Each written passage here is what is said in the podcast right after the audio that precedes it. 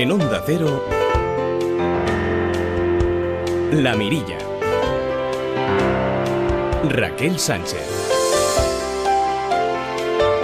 ¿Qué tal amigos? Muy buenas tardes. Bienvenidos un verano más a La Mirilla. Por delante, dos horas de radio en las que, bueno, pues no vamos a hablar ni de la próxima declaración en los juzgados de Mariano Rajoy, ni de las ambiciones independentistas de algunos políticos en Cataluña. No hablaremos tampoco ni de Villar, ni de Tebas, ni, ni de Venezuela. Esta noche, si están atentos, escucharán incluso los tambores de África.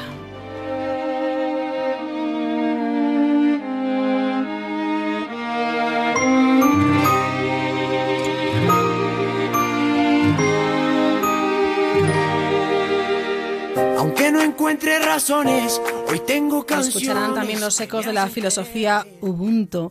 Esta noche en la mirilla hablaremos de la amistad, hablaremos de las condiciones idóneas para crear un ambiente de trabajo al menos relajado. Me duele la vida, me duele más verte si no estás conmigo. Si se asoman con nosotros a la mirilla conocerán increíbles voces de cantantes desconocidos que esconden increíbles historias humanas. Además, esta noche de lunes en la Mirilla recordaremos que hace un mes un fuego voraz se llevaba por delante 8.500 hectáreas en el entorno del Parque Nacional de, de Doñana. No sé cuánto voy a soportarlo y no sé la mirilla, el director de la ONG SED, Javier Salazar, a quien saludaremos enseguida, el escritor y editor Francisco Castro, la experta en bienestar en el trabajo Belén Varela, nuestro compañero más friki desde Onda Cero Valencia, Jordi Gosalves, y esta noche también en la mirilla, el ecologista Juan Romero y la alcaldesa de Almonte, Rocío Espinosa. Tan lejos, te quiero tan cerca. Les queremos cerca, cuanto más mejor. Luis Cerdeira está en el control técnico. Comenzamos.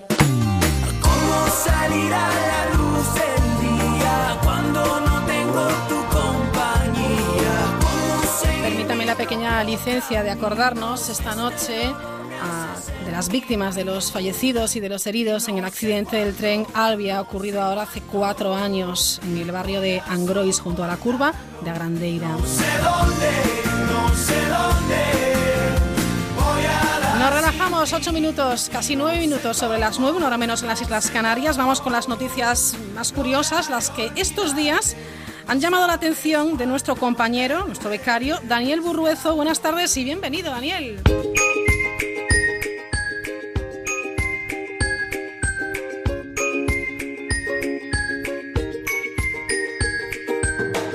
Hoy te traigo unas noticias que andan circulando por la red, como por ejemplo un empleado de un banco que se quedó atrapado en un cajero y logró salir al pasar notas en lugar de billetes. Este extraño suceso ha ocurrido en Texas, Estados Unidos, en una sucursal del Bank of America. Como el dispensador seguía funcionando, el técnico decidió escribir notas para que los clientes que sacaran dinero pudieran ayudarle. Al principio la gente pensaba que era una broma hasta que un cliente se lo tomó en serio y avisó a la policía. Cuando el jefe del técnico llegó al lugar de los hechos y corroboró la historia, la policía se lo tomó en serio y ya procedió al rescate. Luego en Brasil tenemos a un hombre que ya se ha convertido en el más temerario del año ya que se ha comprado un paracaídas y lo ha probado saltando desde su balcón. El hombre que saltó desde su casa a una altura de 25 pisos, por lo visto le salió bien la historia con el paracaídas que funcionaba y ahora está bien, aunque no aconsejamos a los oyentes que lo imiten. Luego aquí en España tenemos a un hombre que pateó un conejo al grito de Cristiano Ronaldo, la policía ya lo está buscando, y también en el foro online más importante, Foro Coches, que ha puesto el grito en el cielo y está dispuesto a localizar al protagonista del vídeo que está ya en las redes sociales y YouTube. El vídeo dura apenas 6 segundos y se ve como el hombre en un entorno rural al grito de Cristiano Ronaldo le pega una patada al conejo. Desde la cuenta de Twitter de la policía se ha publicado el siguiente mensaje. Ayúdanos a pillarlo. Buscamos a este desalmado que se grabó pateando a un conejo. El hombre podría enfrentarse a un delito penal y a una condena que rondaría los cuatro meses de prisión. Y también aquí en España, en el barrio de Vallecas de Madrid, tenemos un titular que es que un vecino abandona a su pez en el portal para que alguien lo cuide en vacaciones. El pez de color amarillo y de nombre Pesesín fue abandonado en el portal de la vivienda. Junto al animal, el dueño ha dejado una nota en la que pide al vecindario que cuide de Pesesín mientras se encuentra de vacaciones. Una vecina ha colgado en su Twitter la historia donde se puede ver cómo se organizan los turnos para que lo cuiden. En la nota que ha dejado el propietario se dan instrucciones precisas de cómo cuidar el pez durante el periodo estival. Y nos vamos hasta Mallorca porque un ciclista ha sido pillado en chanclas y a 100 km por hora por las carreteras de Palma. Un videoaficionado ha grabado unas imágenes que vuelven a evidenciar un poco el poco respeto que tiene la gente por su vida. En ella se ve al ciclista circulando a gran velocidad por la MA19, que es la autopista que une las localidades de Llucmajor y Palma. El ciclista estaba agarrado a una furgoneta con una mano y con la otra estaba sosteniendo el manillar y se dice que llegó a alcanzar los 100 km por hora. Además, por si no fuera suficiente, no llevaba el casco obligatorio y encima iba en chanclas. Imprudencia máxima. Será acusado, en caso de que lo pillen, de varias infracciones y un delito contra la seguridad vial. Y luego te traigo un estudio que dice que los edulcorantes no ayudan a adelgazar, un metaanálisis evidencia que estas sustancias no ayudan a perder peso, de hecho pueden contribuir a ganar kilos y aumentar el riesgo cardiovascular. No es la primera vez que los científicos abordan este tema, de hecho ahora los datos provienen de un metaanálisis publicado en la revista Canadian Medical Journal, lo que hace las conclusiones aún más sólidas. Un metaanálisis es una investigación de investigaciones. En esta investigación de investigaciones eh, se analizaron más de 400.000 datos de personas y la conclusión principal a la que se llegó es que aquellos que consumieron edulcorantes no bajaron de peso frente a aquellos que no los tomaban. Además, en los estudios observacionales se vieron que las personas que consumían edulcorantes no bajaron, sino que además aumentaron su índice de masa corporal y su riesgo de desarrollar diabetes, hipertensión y enfermedades cardiovasculares, aunque lo que el estudio no tuvo en cuenta fue los hábitos y los estilos de vida de los investigados. Así que no podemos fiarnos al 100%, Raquel. Tomamos muy buena nota, Dani. Hasta nuestra próxima cita. 13 minutos sobre las 9. Seguimos.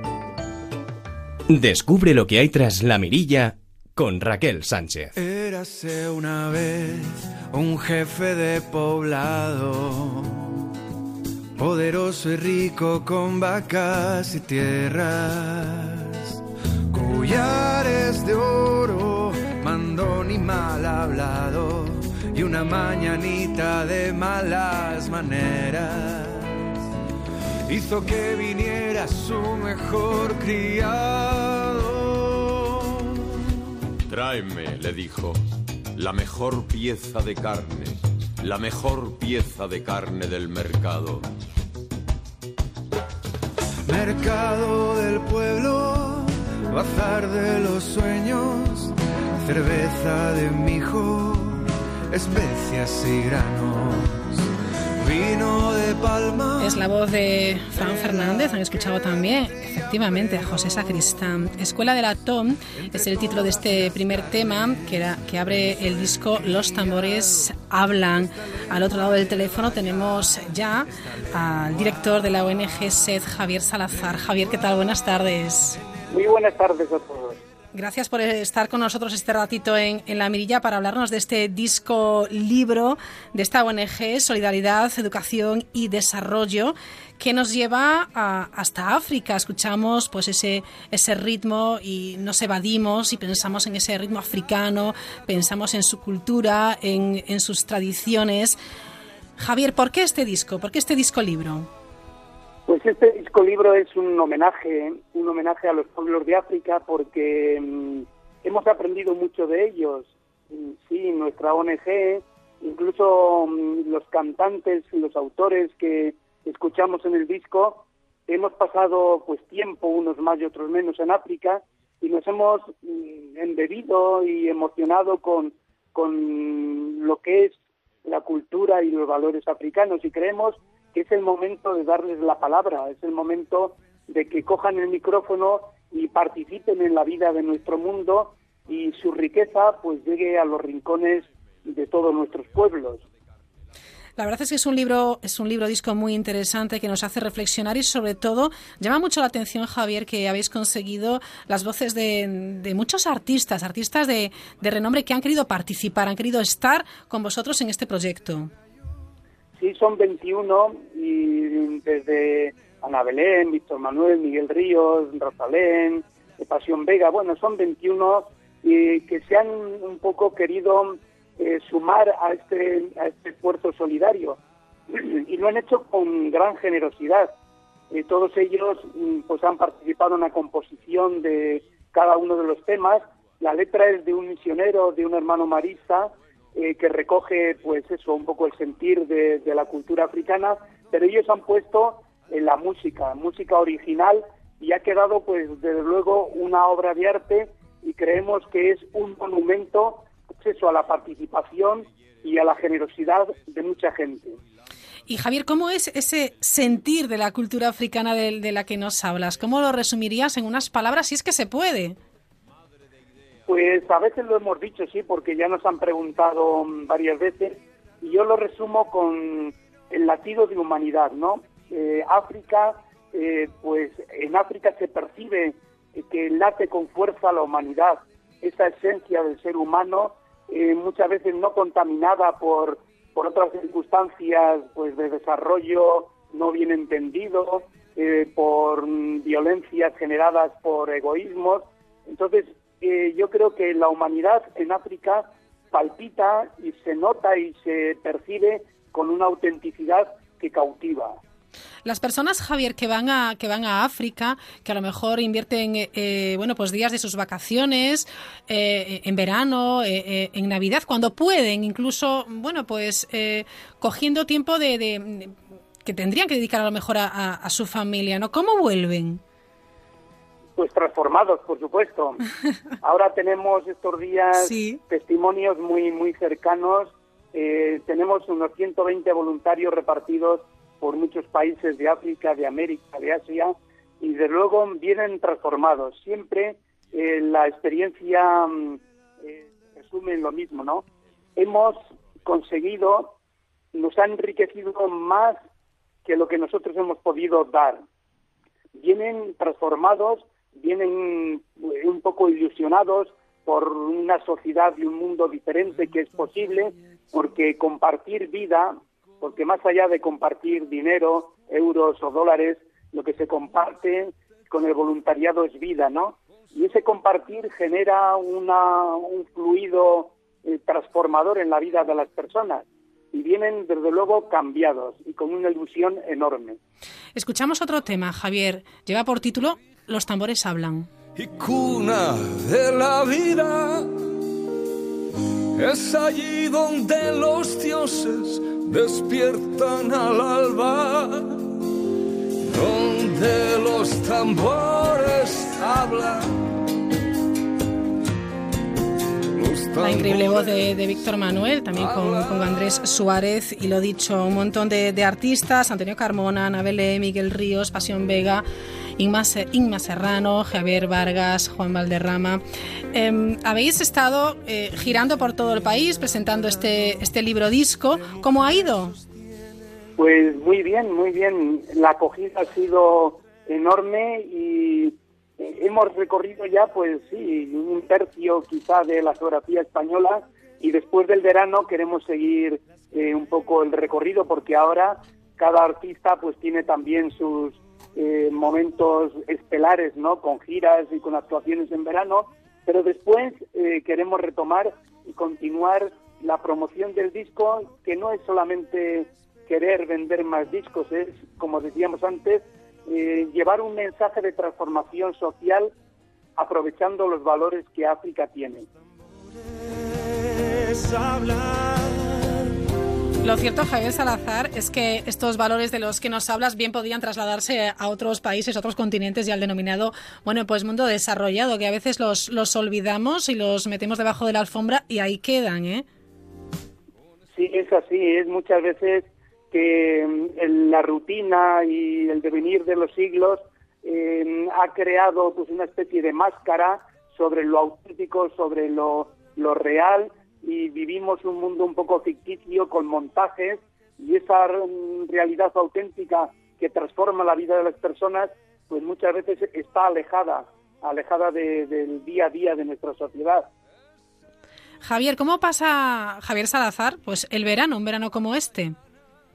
Pues Este año un poco mm, con nostalgia. Todos los veranos eh, los paso trabajando en África y este verano, por eso, por la coincidencia de que tenemos a mucho personal de la ONG desplazado por distintos países de los cinco continentes, pues me toca un poco mantener la estructura formal, diríamos, de, la oficina.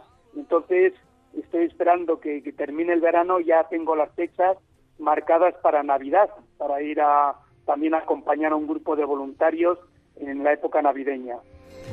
¿Cuánto tiempo hace que no vas a África, Javier? Pues hace poco estuve en el chat eh, con Televisión Española realizando algún programa sobre los proyectos que allí desarrollamos. Pues hace dos meses escasos Ujú. estuve diez días en el chat y ya te digo que estuvimos en Ghana también con los artistas en el mes de febrero. Eh, siete de los artistas que participan en el, en el proyecto eh, nos acompañaron a un recorrido por eh, Ghana, viendo también la realidad de los poblados de las ciudades y de los proyectos que desarrollamos allí. ¿Cuál es el, el paisaje que te viene a la cabeza cuando piensas en África? Pues mm, el paisaje que me viene eh, así de pronto es el lago de Kosú. Es un, lago eh, que el río Bantamá crea en medio del país y que deja mm, una península, eh, deja una especie de isla con un istmo que, que- le une a tierra, pero es una península que, que nosotros tenemos muy, muy cerca del corazón porque llevamos 25 años yendo a trabajar a aquellos poblados de Ayausopá, de San Belacroz, del Congo, en fin, que cuando sí, eh, tengo cierta nostalgia de África, aquella realidad de la gente de aquella zona, pues un poco me, me alimenta el espíritu. ¿Cuál es la cara que te viene a la cabeza cuando piensas en África? ¿La cara de quién? Pues de un protagonista, de un protagonista que lo conocimos de pequeño, que se llama Luku, y que ha llegado a ser el gran doctor Luku. Luku es un eh, joven que conocimos en un poblado y que se dedicaba un poco a la sanidad desde su condición de scout. Eh, la misión católica había fundado un grupo scout y en su poblado él asumía las responsabilidades de la primera mm, sanidad, ¿no? Y tenía un pequeño kiosco de salud con algunos antipalúdicos y poco más. Y con el contacto con los médicos españoles que durante todos estos años han ido a ejercer un poco la tarea solidaria allí, pues ha llegado a ser un protagonista de la sociedad, ¿no? Una persona reconocida por todos y con una experiencia y un bagaje que, que admira, ¿no? Entonces, Luku es mi punto de referencia, mi cara eh, emblemática de aquellos países. ¿Y cuál fue, Javier, la primera impresión que te produjo cuando pisaste eh, por primera vez África?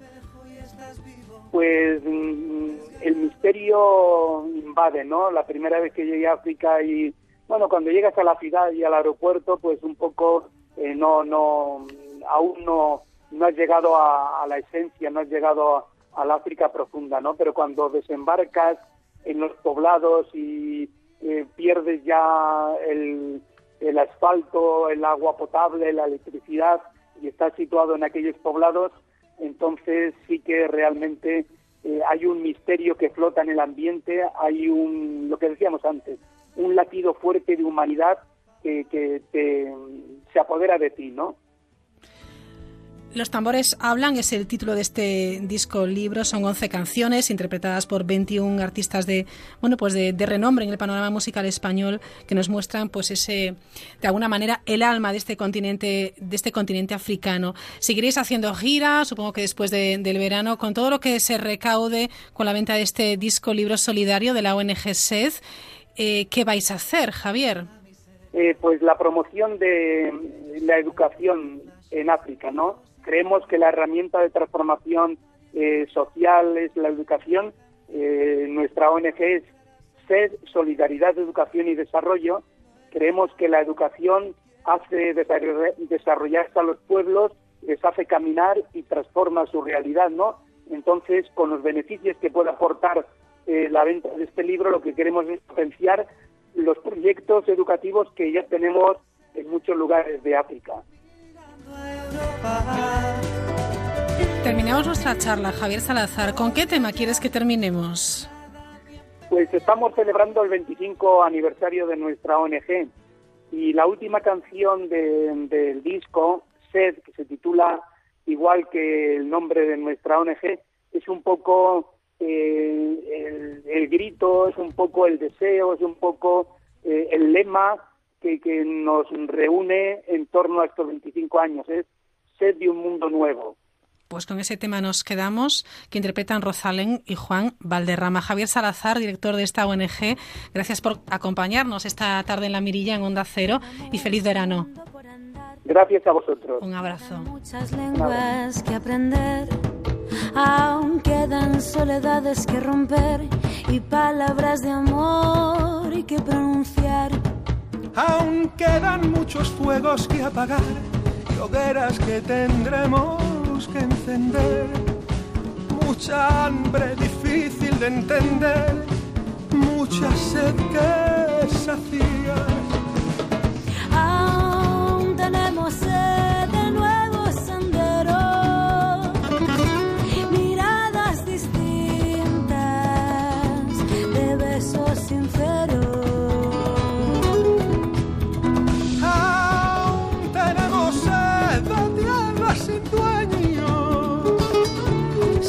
otras orillas, sed de un mundo nuevo, sed de un mundo nuevo.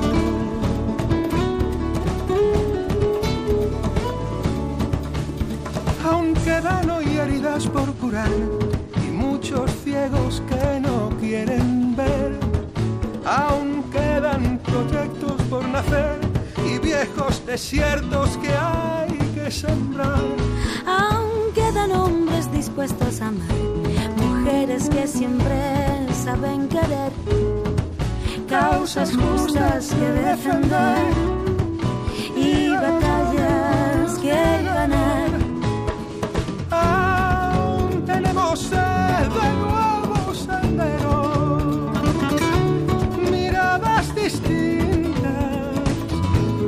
Casi casi las nueve y media, una hora menos en las Islas Canarias. Hoy, por cierto, preguntamos en redes sociales qué es lo primero que cuentas cuando llegas al trabajo. Si resoplas o llegas con actitud eh, positiva. ¿Qué hacen tus compañeros? Si crees que es contagioso ese humor con el que llegas a trabajar. Ya saben que estamos en, en Twitter, en arroba la mirilla, la mirilla cero. Enseguida, después de una pequeñita pausa, la mirada náufraga. Descubre lo que hay tras la mirilla con Raquel Sánchez. Hay pocos, están escondidos, pero aún existen buenos conductores que se preguntan, ¿por qué a mí? Si te han subido el precio del seguro de tu coche o moto, vente a la mutua. Y sea cual sea, te lo bajamos. Llama al 902-555-485. 902-555-485. Vamos, vente a la mutua. Condiciones en mutua.es. Vaya siempre por delante en tecnología con Angel Driver, el avisador de mayor venta en el mundo, el correcaminos. Véalo en ¿Quieres blanquear tus dientes rápidamente y en casa? Ahora puedes con Clisiden Kit Express. Recupera rápidamente el blanco radiante de tus dientes con Clisiden Kit Express. Consulta a tu farmacéutico. Asómate a la mirilla en Onda Cero. Y es que un verano más está con nosotros el escritor Francisco Castro. Francisco, ¿qué tal? Oye, encantadísimo un verano más. Estamos encantados de que hayas eh, aceptado nuestra invitación para compartir con los oyentes de la mirilla. Bueno, pues eh, reflexiones, eh, cuentos, historias. Francisco Castro, escritor, como, como bien saben, es autor de una novela que, bueno, tiene muchísimo éxito. Si les gusta la intriga, el Ujú. suspense, tienes hasta las 10 y sin duda se, se lo recomendamos. Además, a Francisco le pueden seguir muy fácilmente en Twitter también y en, en Facebook. En Twitter, en Facebook, en Instagram y seguro que alguna más. Estás en que- todas partes, Francisco. Sí, es una capacidad que tenemos algunos. Bueno, él estará con nosotros acompañándonos durante unos minutos. Hoy, de nuevo, la mirada náufraga, porque Francisco es un poco náufrago también.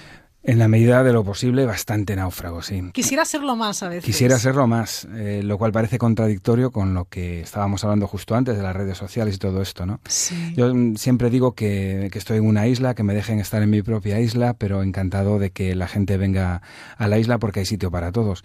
Y a veces también me encanta coger una, una barquita y largarme por ahí a encontrar gente. Eso habría que hacerlo de vez en cuando. Encontrar gente y compartir cosas está muy bien. Hoy vamos- hablamos un poquito de la amistad, Francisco. Pues sí, hoy vamos a hablar de, la amistad y para hablar de esto, pues eh, lo que nos vamos a proponer en esta sección y, en, y todos los lunes que por aquí nos dejemos caer es un, juego entre la literatura y también la música. Y vamos a empezar hablando además de la amistad y de los clásicos, porque a veces para hablar de las cosas importantes hay que tirar de los clásicos. Y de la que vamos a hablar ahora es de verdad importante, lo acabas de decir Raquel. La amistad es un tema importante, clásicamente importante. Eh, de la amistad y de los amigos y de las amigas, claro. Así que vámonos de clásicos.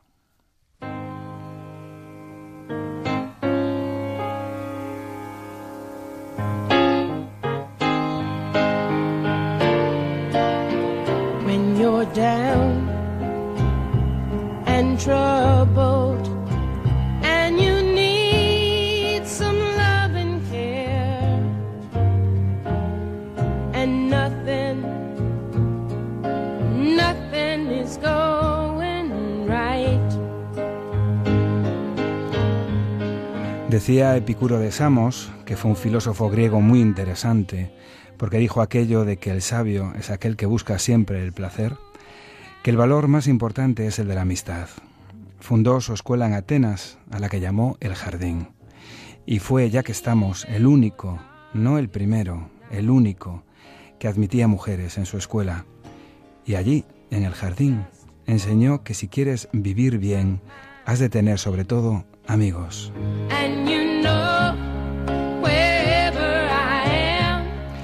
El dinero, decía Epicuro, puede estar bien, quizás el amor, pero nada es comparable, decía el viejo Epicuro, a un atardecer sosegado, en el medio de una buena conversación, rodeados de amigos.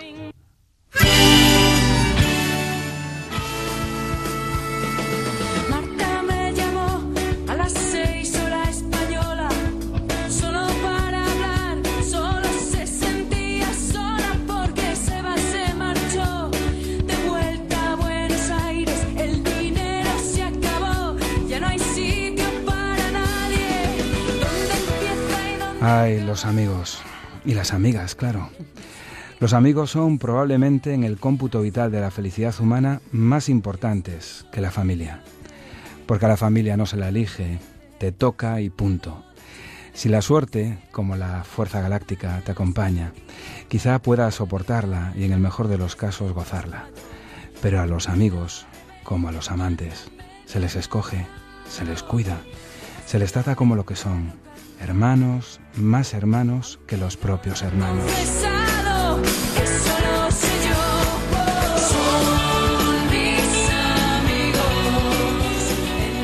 Cantaban los Beatles en ese disco insuperable que ahora cumple 50 años. Me refiero al Sgt. Peppers, que puedo conseguirlo todo con un- una pequeña ayuda de mis amigos.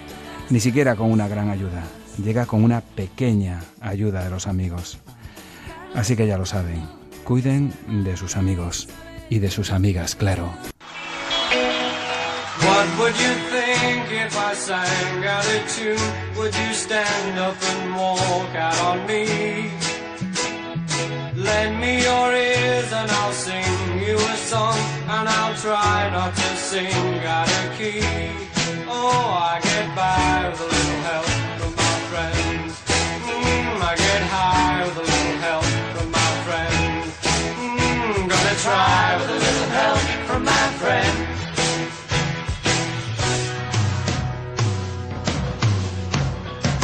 What do I do when my love is away?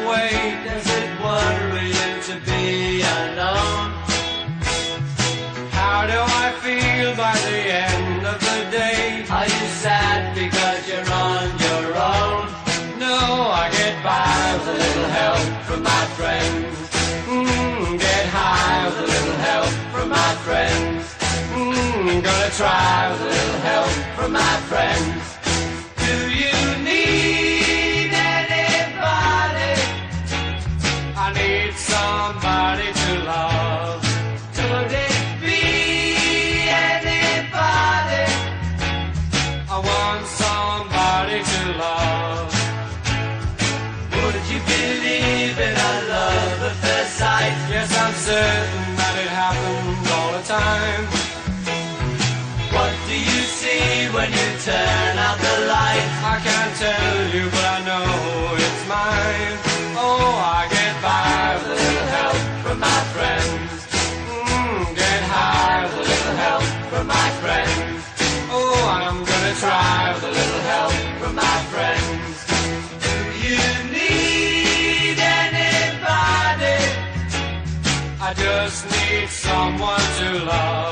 La mejor manera en la que podemos terminar nuestra charla de hoy, nuestras, eh, nuestros minutos de radio con Francisco Castro, que es escuchando los Beatles. Casi nada, ¿eh? Casi nada. Esto es empezar fuerte. 50 años, ah.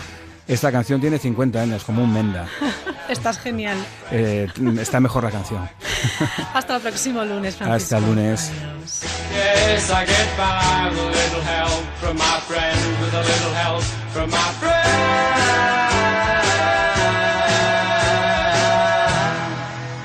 En Onda Cero, La Mirilla. Raquel Sánchez. Hola, cariño, ¿qué haces con el ordenador? Mirando lo de la alarma, que hay que cerrarlo ya, que la semana que viene nos vamos de vacaciones. Ah, sí, sí, además le he preguntado a una compañera de la OFI y ella tiene Securitas Direct y está muy contenta. Sí, pues voy a buscar el teléfono y llamamos. Además, es la alarma que más placas veo. Este verano protege tu hogar con la alarma de Securitas Direct con detección anticipada. Llama ahora al 945 45 45 o calcula online en securitasdirect.es.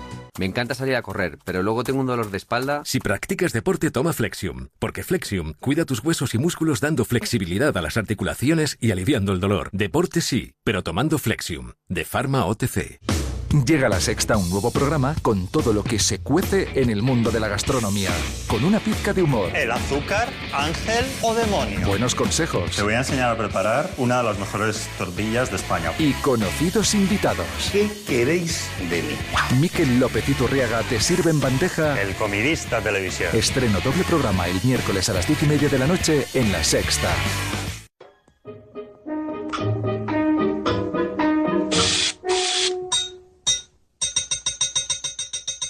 Ho!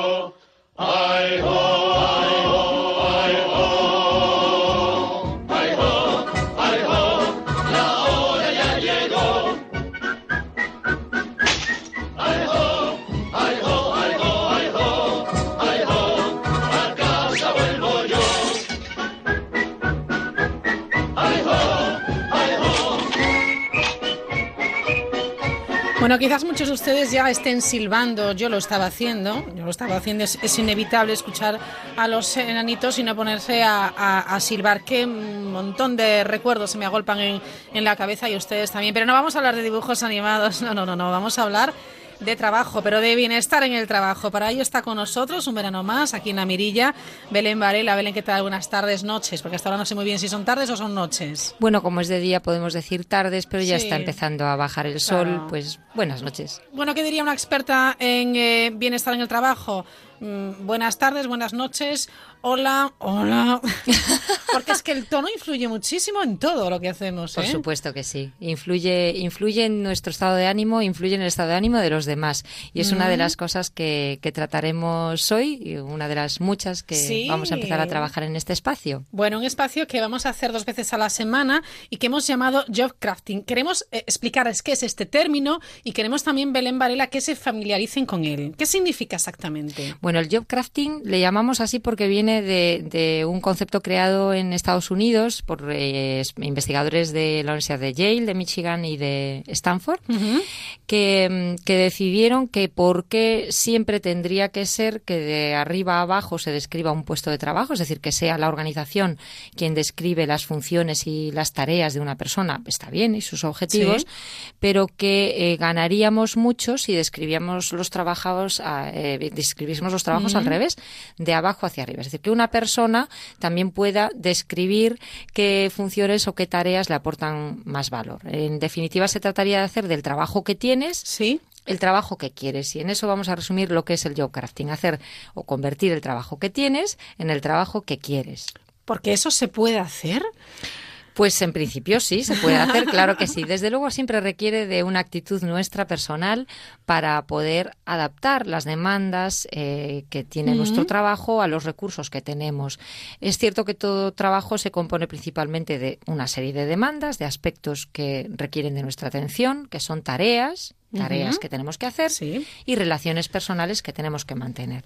Pero también nosotros disponemos de un montón de recursos que no siempre llevamos a trabajar, curiosamente. Disponemos no solo de nuestro cerebro o de nuestras manos. Antes se llamaba a un empleado mano de obra, pero no solo disponemos de manos, también vamos con el cerebro a trabajar. La mayoría de nosotros lo llevamos encendido y puesto, pero, pero también tenemos un cuerpo que no es solo el embalaje de, de- de nuestro cerebro, es también algo que influye en nuestra forma de trabajar. Tenemos nuestro carácter, cada uno tiene el suyo y es un recurso más que podemos poner a disposición del trabajo. Tenemos tiempo, cada uno tiene el suyo y ese tiempo no puede estar en conflicto con nuestras tareas y nuestras relaciones, tiempo personal y tiempo de trabajo. Y tenemos unos valores, tenemos una serie de aspectos, de principios que, que son mm, nuestros, compartidos muchas veces con otras personas y que deben alinearse con el trabajo que hacemos. Y todos esos aspectos, todos esos recursos nos ayudan a llevar mejor las demandas y somos capaces de extraerlos bien. Y como te decía antes, pues realmente no siempre somos conscientes de los recursos que tenemos y no siempre le sacamos el máximo partido. De Yo eso vamos a trabajar. Efectivamente, Belén Varela, yo creo que la clave está en lo primero, ser consciente de ese tiempo, de esos recursos, de esas virtudes y cualidades que, ¿por qué no? Tenemos y que a veces desconocemos porque nuestro traba- en nuestro trabajo eh, cotidiano a lo mejor no nos da la oportunidad de lucirnos, ¿no? Efectivamente. Y si no nos da la oportunidad de evolucionarnos, ¿por qué no nosotros mostrarlos? Es decir, mm, Claro. nosotros podríamos pasar sencillamente a adaptarnos, meternos en la cajita de competencias que nos demanda el trabajo. O podemos ver, en función de esas tareas que tenemos o de esas relaciones, qué recursos podemos poner en valor. Y eso vamos a tratar de hacer a lo largo de este espacio, ir buscando eh, la forma de sacar el máximo partido a todos nuestros recursos, a ese cerebro, a ese cuerpo, a esa in- eh, inteligencia o carácter, tiempo, a, a- a nuestros propios valores para adaptarlos a nuestras tareas y a nuestras relaciones. En todo caso, habrá, eh, Belén, también a, a lo mejor alguna característica personal que tenemos, ya sea porque tenemos esa personalidad o porque tenemos un entorno que no es adecuado en el trabajo, que nos impida, eh, bueno, pues eh, estar felices eh, eh, en el trabajo, estar bien, Hmm. estar a gusto. También habría que trabajar esos conceptos menos positivos, ¿no? Bueno, es curioso porque efectivamente tenemos, tenemos persona, o sea, nosotros por rasgos de personalidad mm, podemos ya venir determinados, digamos, hacia un sentido o hacia otro. Podemos Sí. ser más o menos positivos de forma natural. De hecho, las investigaciones parecen relacionar la extraversión y la introversión con la mayor o menor capacidad de percibir el bienestar subjetivo, ¿no? Es decir, de percibir bienestar. Sí. Eh, son, dicen, más felices o manifiestan ser más felices las personas extrovertidas y son menos felices o, o dicen ser menos felices las personas más introvertidas. Y bueno, aunque sería muy largo de explicar, lo que sí está claro es que nuestra actitud va a condicionar mucho eh, nuestra felicidad o no, y hablaremos en algún momento Muy de la bien, epigenética, de cómo Sí. algunos aspectos La influyen. Sí, sí, Mucho vamos a algunos aprender este aspectos nos pueden cambiar esa, esa, digamos, tendencia genética que tenemos, pero también podemos hablar de pequeñas acciones que podemos hacer en nuestro trabajo, en nuestras tareas, por supuesto, de, de- cómo las ordenamos, cómo las organizamos, pero también de cosas que podemos hacer con nuestras relaciones. Casi todo el trabajo se lleva a cabo, a través de procesos sociales. Claro, en esos procesos sociales, si yo ya soy una persona a lo mejor más introvertida, y además, pues las relaciones me parece que no me aportan mucho, puedo convertirme en una persona amargada o una persona resopladora, podríamos decir. Una persona resopladora Bueno, me lo imagino, pero ¿quién es exactamente? Pues esa persona que resopla todo el rato. ya me están llamando. ¿no? Me molesta que me llamen porque me están interrumpiendo. Me molesta que no me llamen porque deberían haberme llamado. Ya. Me molesta que dejes esto aquí o me molesta Hay que dejes esto allí. incluso que tienen la virtud, entre comillas, de ser resopladores sin ni siquiera haberse sentado en su silla. O sea, entran por la puerta y ya... Uf, qué día, qué mal está el tráfico, ¿no? Pues sí, esa es una de las grandes cosas que, que tenemos que modificar. Por ejemplo, teniendo en cuenta esto, pues que casi todo el trabajo se lleva a cabo a través de pequeños eh, procesos sociales, ¿no? Eh, la mayoría de ellos son relaciones o bien estables con nuestros propios compañeros, con clientes, con proveedores, relaciones que se mantienen a lo largo Sí. del tiempo, pero también muchas en algunos casos incluso son mayoritarias eh, las relaciones que son de corta duración, son microrelaciones, pero que tienen un impacto muy importante en nuestro bienestar Ajá. y por supuesto luego en la proximidad que tenemos con los demás. ¿no?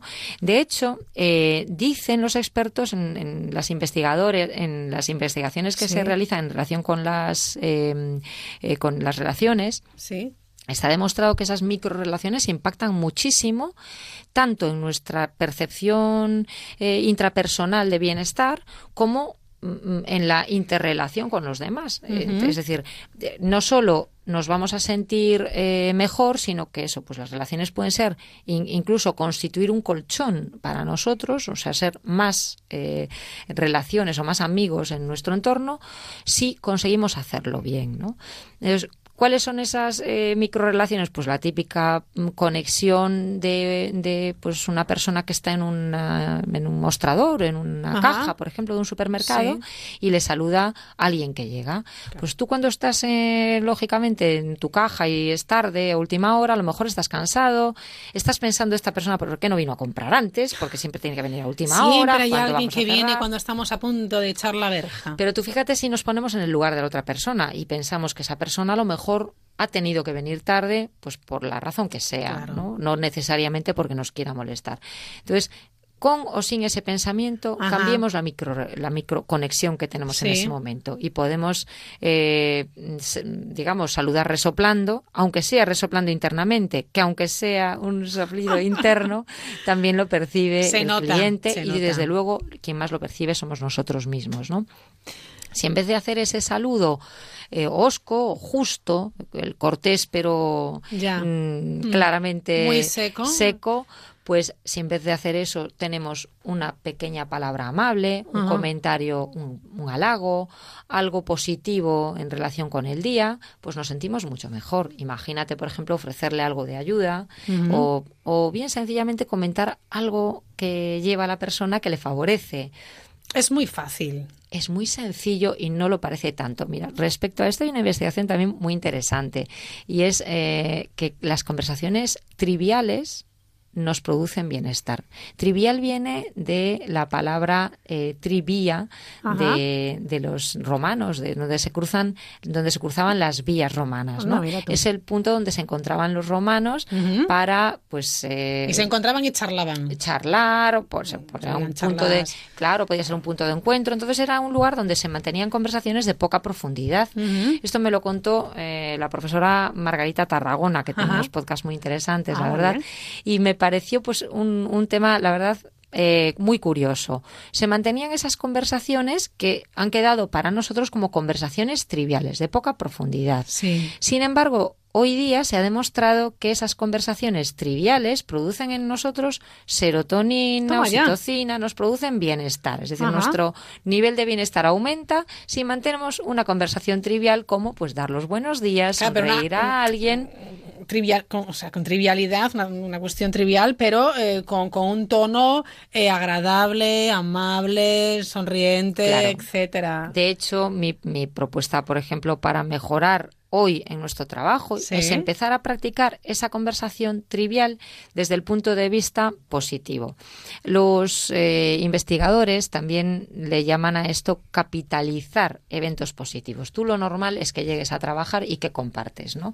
En las conversaciones de eh, relaciones de larga duración, como son los compañeros de trabajo, tú llegas y cuentas, pues no sé, el atasco que has pillado, ¿no? La última noticia negativa del periódico que has leído mientras desayunabas o o que se te estropeó el microondas, pero no Ya. llegas y compartes qué bueno estaba hoy el desayuno, qué a gusto estuve con mi familia. Parece que no, no es común que compartamos ese tipo de cosas, ¿no? Mm, No es curioso, lo damos como algo obvio y solo contamos las cosas negativas. Efectivamente. Vaya, ¿no? Vaya, qué triste. Sí. Bueno, pues, pues dicen eh, los investigadores eh, que, bueno, en concreto mm, eh, hay unos cuantos investigadores en California que se Mm. dedican a trabajar este tema de las conexiones de larga duración, ¿no? Como eh, Jane Dutton, por ejemplo.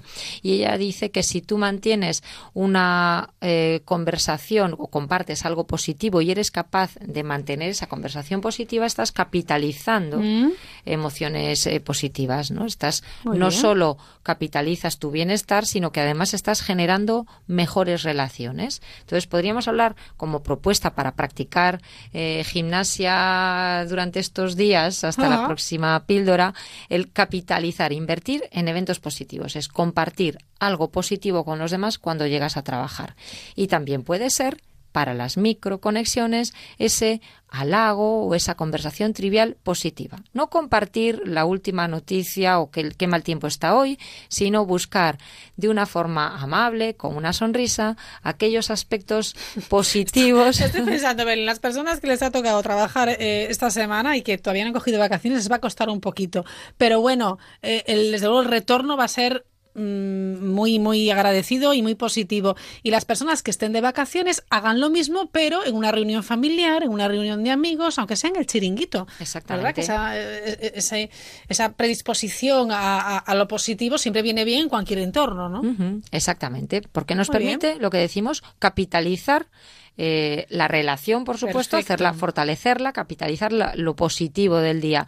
Y además nos permite a nosotros sentirnos mejor, que eso es lo fundamental. Si nosotros conseguimos sentirnos mejor, ya el trabajo va a ser un poquito menos duro, aunque estemos en ese momento de eh, no me dan, no me llegan las vacaciones, no consigo que me llegue ese momento, ¿no?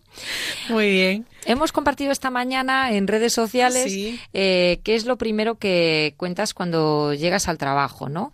Y convendría a lo mejor pues que veamos en las redes qué, qué ha sucedido, qué nos han contado. Sí, sí, sí, sí, está muy bien las reflexiones, sobre todo porque siempre tomamos buena nota de los, eh, bueno, de lo que piensan y recordamos eh, nuestra cuenta de- del programa en Twitter es eh, arroba la mirilla cero y siempre estamos dispuestos, ¿verdad, Belén, a, a recibir, eh, bueno, pues sus recomendaciones, sus consejos, lo que les ha ido bien, lo que les ha ido mal, que así aprendemos.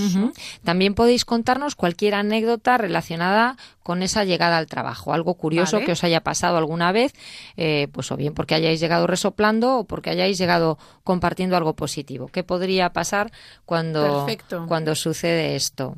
Muy bien. Bueno, hemos empezado, por cierto, con, con los enanitos eh, silbando. ¿Por qué? ¿Por qué te Hombre, ha gustado? Porque, porque deberíamos ir si- silbando a trabajar y no resoplando a trabajar, ¿no? vale, bien, bien, bien. Yo, yo siempre recuerdo de cuando era niña, mm, pues un par de canciones que me impactaron. Bueno, me impactaron muchas porque soy muy cantarina y me gusta mucho Sí, cantar. sí. Eh, mm, pero en concreto era la del circo de los eh, de Dumbo. No sé si recuerdas la canción de los trabajadores del circo. Pero tenía una letra un poco, un poco, un poco para terrible, reflexionar, ¿eh? un poco terrible. sí. Cava, cava. Tenemos que dejarnos aquí la piel porque no quisimos Porque no estudiar. quisimos estudiar, Ni más ni menos. Y encima ¿no? no Pues- pueden ahorrar un centavo porque se lo gastan todo. Pues nosotros proponemos que mejor que mm, cantar con esa tristeza de los esclavos, silbemos con la alegría de los enanitos, ¿no? que van silbando a a trabajar. trabajar silbando. No está mal, y ¿eh? que dejemos de ser resopladores y pasemos a ser más eh, silbadores, ¿no? Bueno, ¿más? Una propuesta para la RAE, ¿te Ay, parece? venga, sí. Bueno, yo lo que quería hacer en este programa, si os parece bien, es que... eh, Se ha puesto Ángel Mosquera Dumbo, me parece, de, de, ¿Ah, de sí? fondo, ¿no? Sí, vale, vale. Vamos a escuchar un poquito, sí. A ver.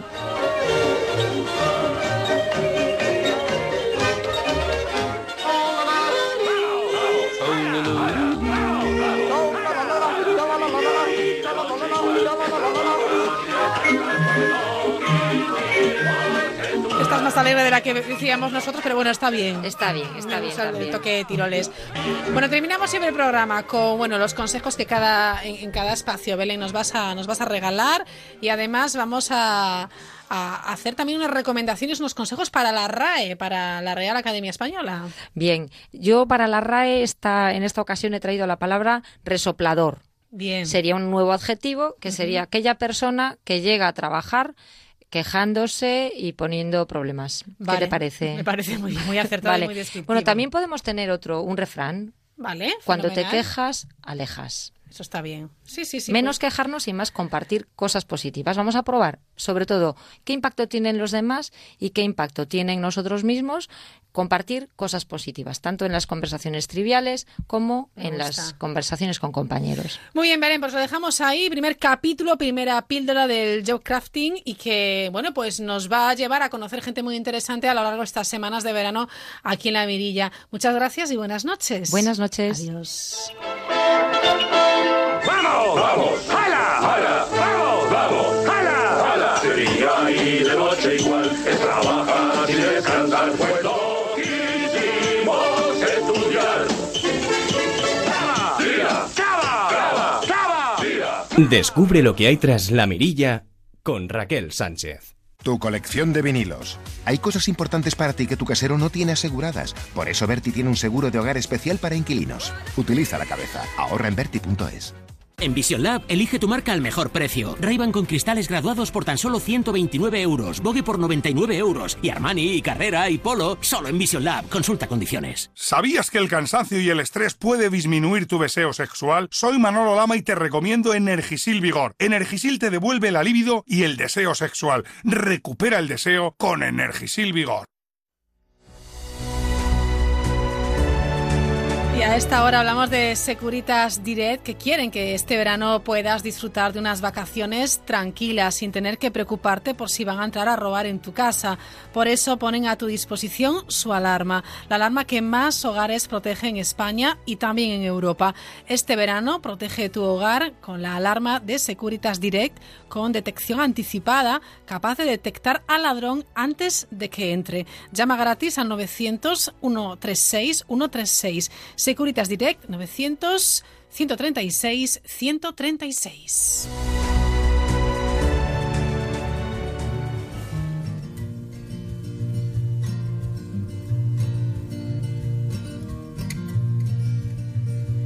Oh, the leaves are falling from the trees, and the snow is coming, don't you know? But I'll still remember which way to go.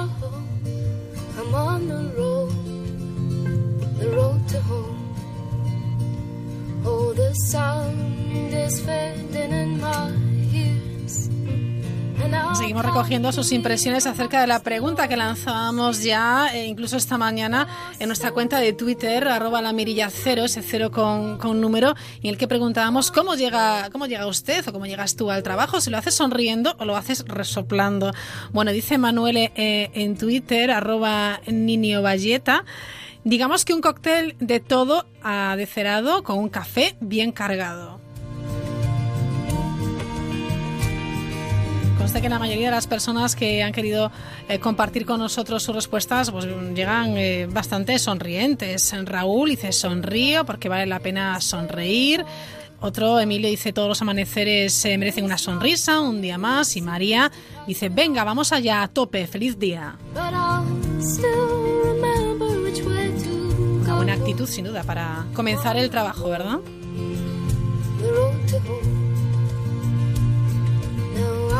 Bueno, Manu dice, reconozco que era más resoplador desde que conocí a Belén Varela. Se ha ido rompiendo el cascarón de Calimero. Bueno, nos alegramos, Manu. Enseguida llegan las noticias, las del boleto de las 10, las 9 en Canarias. Y nada, en cinco minutillos volvemos. Nos iremos hasta Valencia para hablar con nuestro compañero, el más friki de todo Onda Cero. Sí, sí, Jordi González, otra vez en la mirilla. Volvemos enseguida.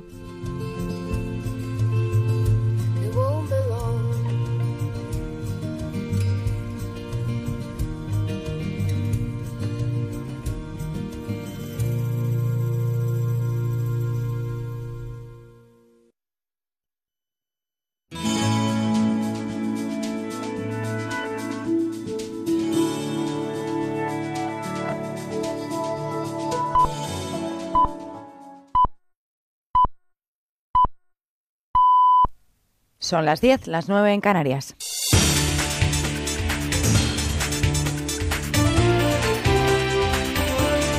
Noticias en Onda Cero. Buenas noches. El Ministerio de Hacienda ha dado esta tarde un plazo de 24 horas a la Generalitat de Cataluña, a la interventora general de esa administración, para que aclare si se han desviado más de 6.000 euros al referéndum que quieren hacer el 1 de octubre. Esta advertencia llega después de que el Consejo de Ministros aprobase el pasado viernes un refuerzo de los controles para fiscalizar el uso que hace el Gobierno catalán del dinero público. Desde el Gobierno central, la vicepresidenta del Gobierno insistía hoy en que no habrá ningún referéndum en Cataluña. Cualquier actuación encaminada a preparar ese referéndum es ya una actuación ilegal y prohibida y dará lugar a las actuaciones correspondientes. Hay una cosa que hay que tener bien clara. Eh, la comunidad autónoma de Cataluña no va a preparar con su gobierno ese referéndum y cualquier actuación preparatoria va a tener la correspondiente respuesta. La abogacía del Estado estudiará si la ley de toros aprobada hoy en el Parlamento Balear es inconstitucional y si en consecuencia presenta un recurso ante el Tribunal Constitucional. La norma aprobada hoy prohíbe expresamente maltratar y matar toros, informa Ana Ruiz. Es la respuesta del Gobierno a la ley de toros balear en la que se prohíbe el maltrato físico y la muerte del animal en la plaza. El capote y la muleta serán los únicos utensilios que podrán utilizar los toreros y quedan prohibidas las banderillas, rejones, pullas, estoques o espadas. Además, esta ley solo permite torear tres animales en cada corrida durante un tiempo máximo de 10 minutos cada uno. Cualquier práctica que incumpla la ley será sancionable con multas de hasta 100.000 euros. Recordemos que esta norma choca con la decisión del Constitucional que determinó en octubre de 2016 que es competencia de la Administración General del Estado garantizar la conservación y la promoción de la tauromaquia como patrimonio cultural. En página internacional, el yerno y asesor de Donald Trump asegura que no tiene nada que esconder en referencia a la reunión que mantuvo junto al hijo del presidente con una abogada rusa que se ofreció a facilitarles información comprometida sobre Hillary Clinton en plena campaña de las presidenciales. En una comparecencia ante el Comité de Inteligencia del Senado de los Estados Unidos, Jared Kushner ha negado que hubiera ninguna trama para encumbrar a su suegro y ha dicho que afirmar lo contrario es despreciar a los votantes de Trump. Dejadme ser bien claro, no conspiré con Rusia y no conozco a nadie del equipo de campaña que lo haya hecho. Todas mis acciones fueron apropiadas y no he contado con financiación rusa en mis empresas. En Oriente Medio aumenta la tensión a cuenta de las medidas que Israel ha establecido a los palestinos en la zona de la explanada de las mezquitas en Jerusalén. El enviado, este, el enviado especial de Estados Unidos para esta zona ha llegado hoy a la ciudad para intentar desactivar esta crisis. Corresponsal en Jerusalén, Hanna Beris. La crisis en torno al área sagrada que los judíos llaman Monte del Templo y los musulmanes Haram al-Sharif podría estar en camino hacia una solución con la intervención directa del rey Abdallah de Jordania y de Jason Greenblatt, su enviado especial a la región, que ha estado hoy en Jerusalén y ahora en Amán. El rey Abdallah pidió al primer ministro Netanyahu retirar los detectores de metales colocados el domingo de la semana pasada a raíz del asesinato de dos policías israelíes en el monte. La clara tendencia de Israel es acceder a su pedido buscando una alternativa tecnológica que garantice la seguridad. Y de vuelta a España se ha confirmado que el incendio de Moguer, que llegó a amenazar el perímetro del Parque Natural de Doñana, tuvo su origen en una carbonería de esa localidad. Pablo Soler. El informe de la Brigada de Investigación de Incendios Forestales confirma una imprudencia o negligencia por descuido como causa de este incendio forestal que calcinó 8.500 hectáreas. Según las investigaciones, los responsables de la carbonería habrían operado ese día en condiciones climáticas adversas, pasando por alto las limitaciones concedidas para trabajar. La empresa no avisó del fuego en ningún momento y este fue visto desde una torre a 10 kilómetros de distancia. Noticias del deporte con Germán Álvarez. Mañana puede ser el último día de Ángel María Villar al frente de la Federación Española de Fútbol, ya que el TAD hoy le ha abierto expediente disciplinario, lo que le permitirá al CSD poder inhabilitarle.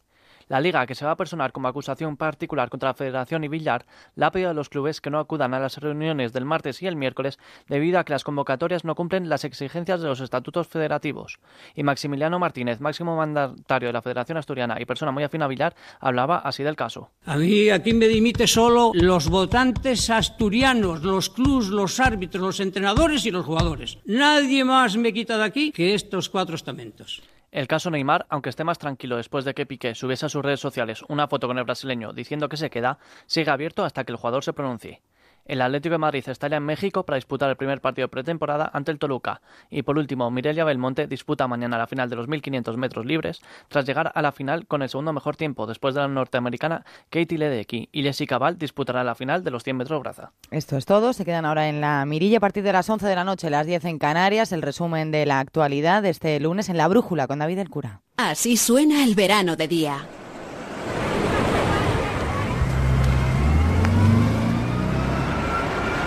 Y así suena Noches de Radio. ¿Qué tal? Muy buenas noches. Hoy venía caminando por la Rambla y pensaba... ¿Cómo estás, cariño? Pues muchas veces nos hemos olvidado de eso. A mí me da la sensación de que en este programa casi puede pasar cualquier cosa. Y es que todo forma parte de una gran conspiración alienígena. Hoy en Noches de Radio nos preguntamos por qué existe la corrupción.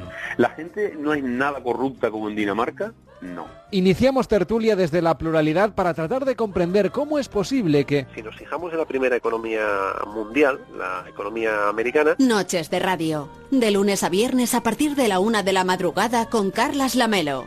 Te mereces esta radio. Onda Cero. Tu radio.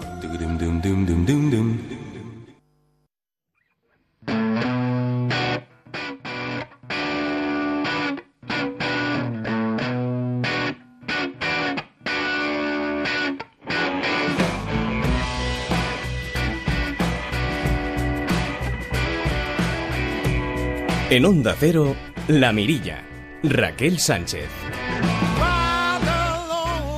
Entramos en la segunda hora de la mirilla que nos llevará hasta las 11, las 10 en Canarias. Los que hay muchos que viajan a Italia en sus vacaciones, hace bastante calor. Fíjense, las autoridades del Vaticano han ordenado cortar el agua de todas sus fuentes ante la escasez de agua que sufre la ciudad de Roma y que podría provocar un racionamiento en cuestión de días, ya que el gobierno de la región del Lazio ha anunciado que no permitirá tomar más agua del lago de Bracciano. El gobierno de la Ciudad del Vaticano ha decidido cortar el agua de todas las fuentes, donde muchos turistas se refrescan, por cierto, tanto las externas situadas en la Plaza de San Pedro como las internas ubicadas en los jardines del Vaticano en el territorio del Estado.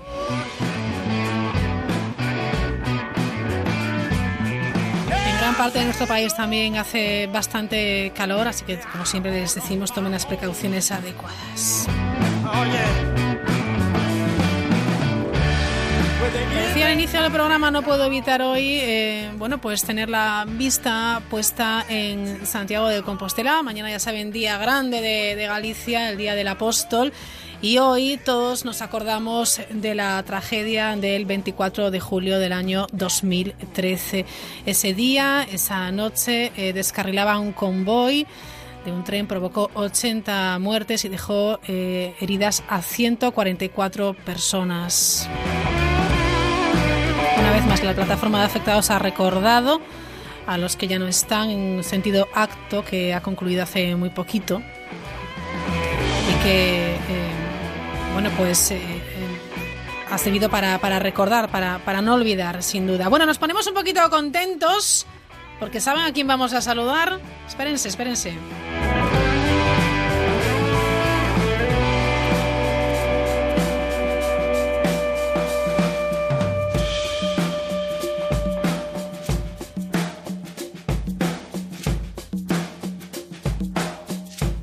Bueno, no saben ustedes lo contenta que estoy de poder saludar a esta hora y un verano más a nuestro compañero que está en Valencia. Sí, sí, es, es él de nuevo. Jordi González, ¿qué tal? Buenas tardes, buenas Hombre, noches. El hombre, la voz. ¿Qué tal, Raquel? Es él, qué bien. qué Para bien mí es un auténtico placer volver a saludarte un año más y que sean muchos, ¿eh? porque tendríamos cosas que contar para que la gente también pues en este verano se divierta. Claro que sí, que Escuchando estamos la radio, que es lo más bonito. escuchando la radio, escuchando buenas voces como vamos a escuchar con, buena con- música. con tu sección, sí, y muy buena música. Sí, porque esto del despacito yo lo tengo ya un poco Ay, atravesado, amigo. ¿eh? Lo tengo atravesado totalmente.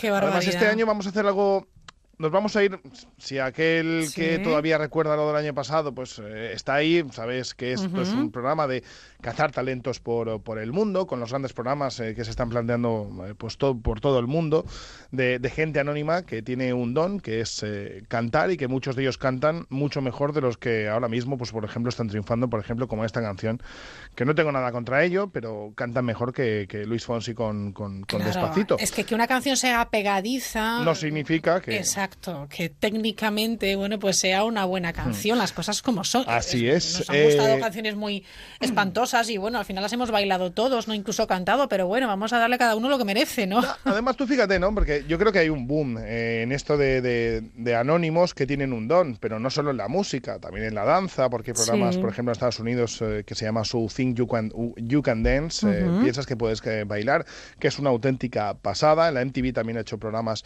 de este, de este calibre. Aquí en España, por ejemplo, triunfa la opción Top Chef, Sí. la opción Masterchef, que son gente al, al fin y al cabo anónima, ¿no? Que, que- que tiene un don, en este caso la, la cocina. Aquí también se ha hecho el Got Talent, el X. Factor, aunque ya te lo dije el año pasado y sigo creyendo lo mismo. Por ejemplo, Sí. por lo que pudimos ver en el Got Talent de este año en España, que creo que se maltrata, porque llegó a ganar el Got Talent de aquí de, de España, a pesar de que es de otra, de otra cadena, eh, pues una persona que fue por televoto y, y que la verdad es que sinceramente no merecía. Aunque Ya. eso también les pasa en Estados Unidos, y ya te, o mejor dicho, en el Reino Unido, en los hijos de la Gran Bretaña, que también Sí. les ha pasado algo muy parecido este, este año, que ya te contaré en otro, Ah, vale, ya en nos, otro lo, programa. ya nos lo irás desvelando. Como ven, Jordi eh, está todo el año pendiente de estos programas, no sé de dónde saca el tiempo, pero eh, si es verdad que, que- que te gustan y tienes esta pasión por, por- por escuchar y por descubrir tú también como Hmm. A estos talentos, estas voces que son, bueno, eh, alucinantes muchas de Yo ellas. es que soy muy fan, yo soy muy fan. Además, Sí. ahora como mi hija ya, como, como ya pues eh, iba al cole este año, por el primer Pero año... ¿cuántos añitos tiene ya tu ahora hija? tiene, mm, en noviembre cumplirá cuatro. Fíjate, qué Eh, chiquinaja. y se me dormía a las siete y media de la tarde, entonces tenía un poco más de tiempo para mí. Bueno, pues, siempre saco pues media horita para ver un poquito, Sí. porque, porque me gusta, por ejemplo. Claro, ¿no? Me gusta. sí, ya está. Por ejemplo, eh, el año pasado nos centrábamos mucho en Got Talent, en eh, Britain's Got Talent, en America's Got Talent, también nos íbamos eh, por parte del mundo, Ucrania, Corea. Sí, cierto. Eh, esta vez nos vamos a centrar en America's Got Talent 2017, por supuesto.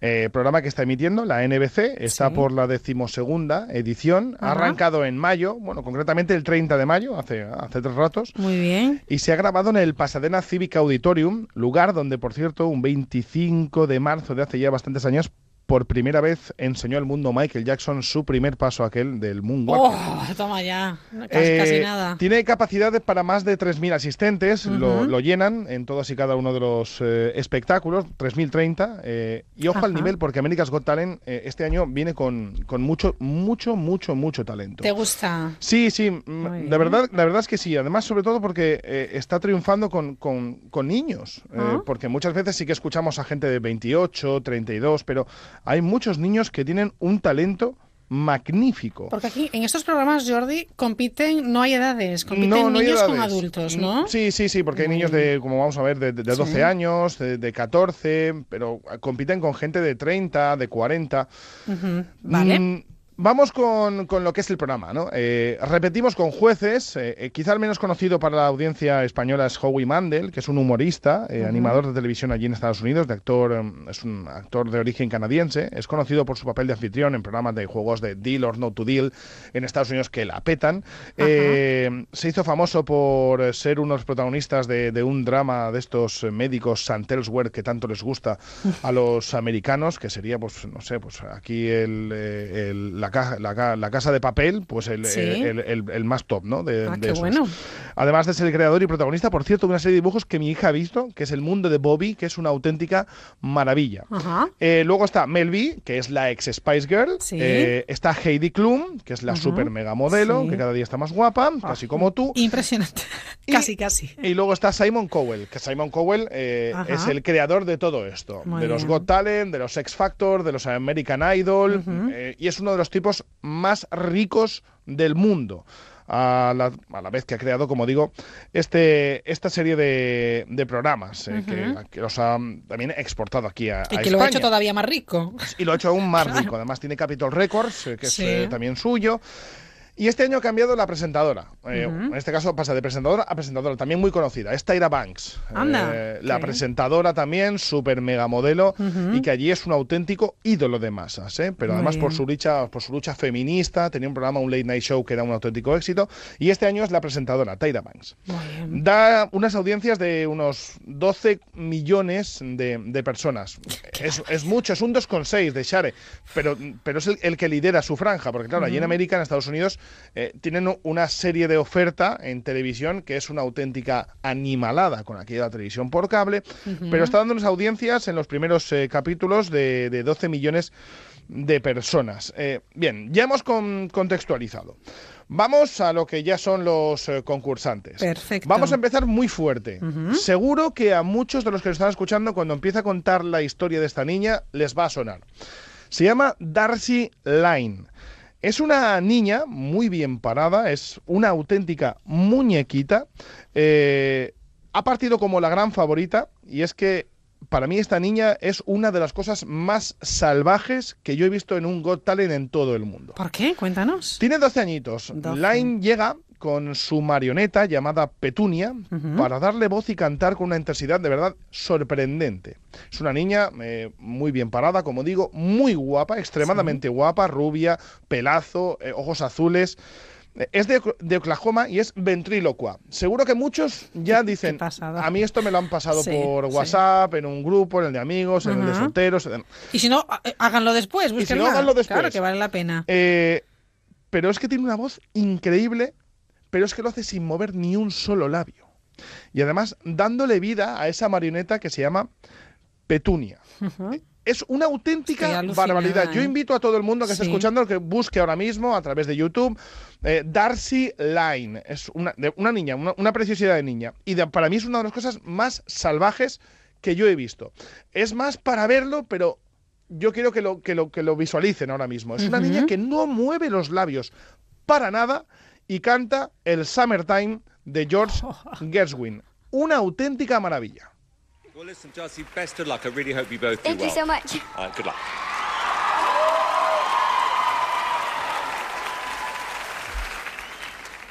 Are you ready? Yeah, I'm ready. Hit it. Wait, you're gonna sing? hmm Oh boy.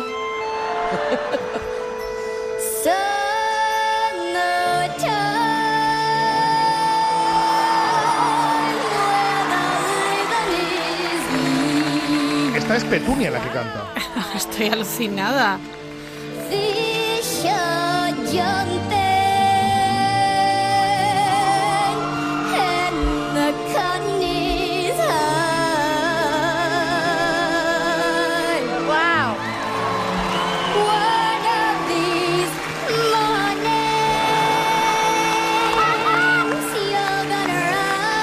Se ha metido al jurado y al público en el bolsillo. Sí, ¿eh? sí, sí, sí, pero es que, es, que es verdad, o sea, la niña está sonriendo. Sí. No mueve los labios.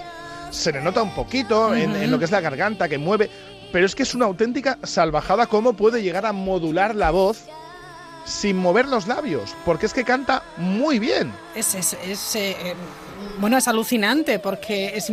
Bueno, fíjate. No, no, es que sube, baja, eh, diferentes tonalidades y... y- y- ¿Cómo es capaz de hacer esto? ¿Cómo es capaz Sobre de una hacer niña esto, de no? 12 años. Una niña de 12 añitos. eh, pero es que, tú- fíjate, por ejemplo, cómo acaba. Little baby,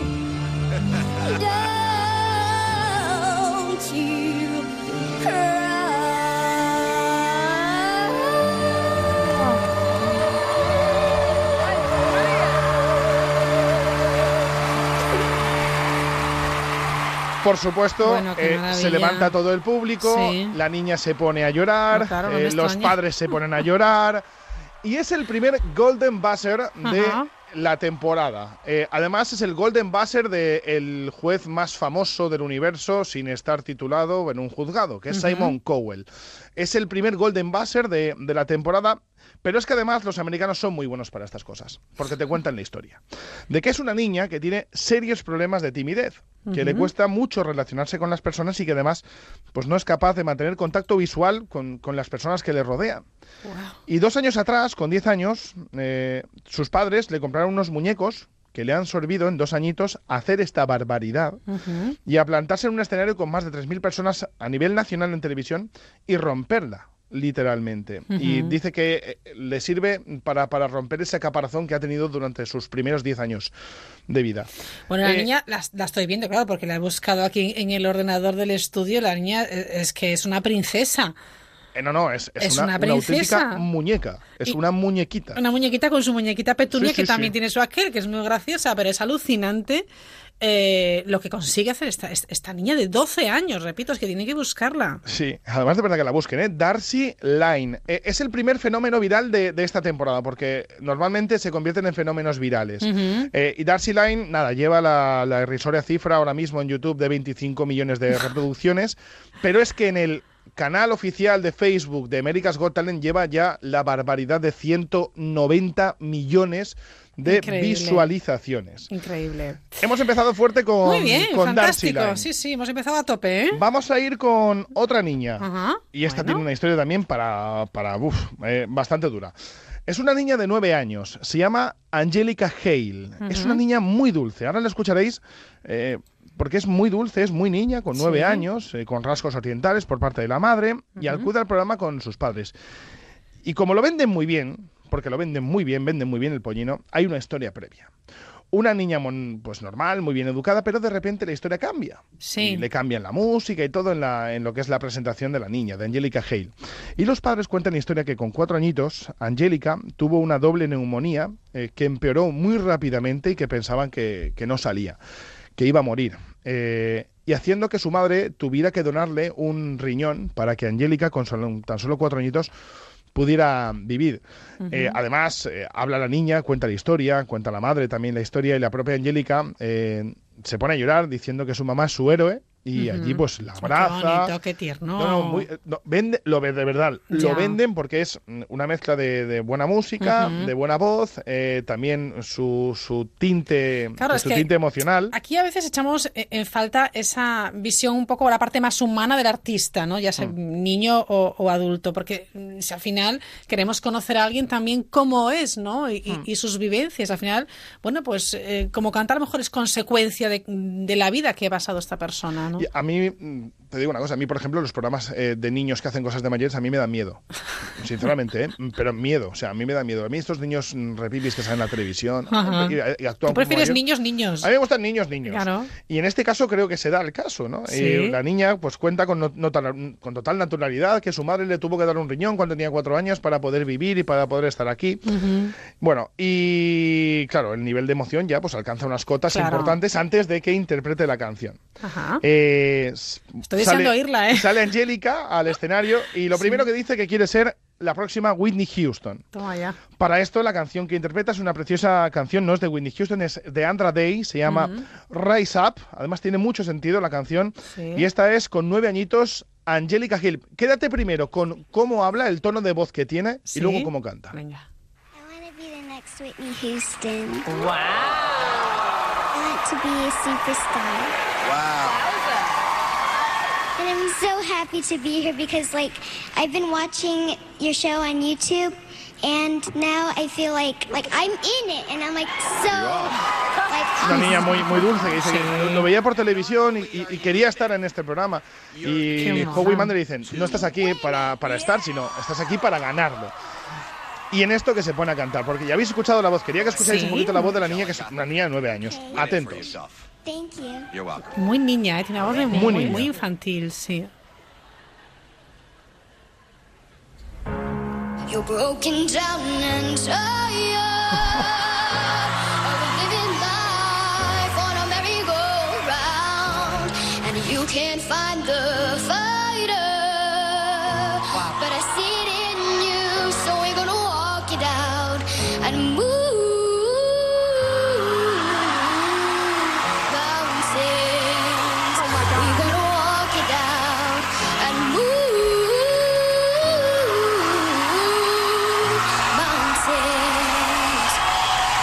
Pero seguro que es la misma. Es la misma, es la misma niña. A mí me sorprendió mucho cuando lo escuché de el tono de voz de niña de nueve años a cómo canta, porque parece que incluso vocalice mucho mejor a la hora de, de- de cantar. Tiene una voz muy madura, con una presencia Sí, sí, brutal, sí, sí. ¿eh? Además, eh, ella la ves con una presencia brutal también dentro del escenario, ¿no? Eh, Ujú. creyéndose lo que está haciendo, que creo que también es algo muy importante una vez un- pues uno se pone delante de, de un escenario. Su nombre es Angelica Hale y decía yo que la canción es de Andra Day, se llama Rise Up, Ajá. y dice que se la dedica a su madre, dice, y la letra es para, es que aparte, es que lo- de verdad lo vende muy bien, dice. Estás cansado y derrotado de vivir la vida en un carrusel y no puedes encontrar al luchador, pero lo veo en ti. Así que caminaremos afuera y mover montañas. Caminaremos afuera y moveremos montañas. Me voy a levantar, me voy a levantar como el día, me voy a levantar, me voy a levantar sin miedo. Y así, pues una historia de superación historia- llevada, bueno, pues poniéndole, le- poniéndole música, ¿no? Música En efecto, poniéndole música. Qué bueno, eh, ¿eh? eh, no es Golden Buzzer, pero sí que es verdad que se lleva los cuatro síes eh, de los, por supuesto, de los cuatro ju- jueces y también parte como una de las grandes favoritas, en este caso, para este America's Got Talent 2017. Pues yo le daba el pase de oro y Sí, el de platino sí, y todos, ¿eh? sin ningún Porque tipo de- qué barbaridad. Lo tienen difícil los jurados, ¿eh? En todo caso, este Lo tienen- jurado, sí. qué nivel, oye. No, no, el de verdad, yo creo que este, este año el nivel es muy bueno. Eh, vamos con el último Golden Buzzer, eh, que fue, creo, si mal no recuerdo, el día 13 de, de junio, hace, hace, Ajá, hace cuatro bien, días. muy bien. Su nombre es Cristian eh, Guardino, tiene 16 añitos, eh, canta una canción que para mí es un icono de la, de la música, eh, es de los Jackson 5, Ujú. el Who's Loving You, ¿Quién te va a amar? Eh, que además ha sido interpretado ya por- en muchas audiciones eh, con, por muchos cantantes, porque es una, can- es una canción que si la cantas bien es una auténtica barbaridad. Ajá. Eh, cuenta la historia de que es un padre pizzero, de que su madre es una enfermera y también te cuenta la historia que hay detrás.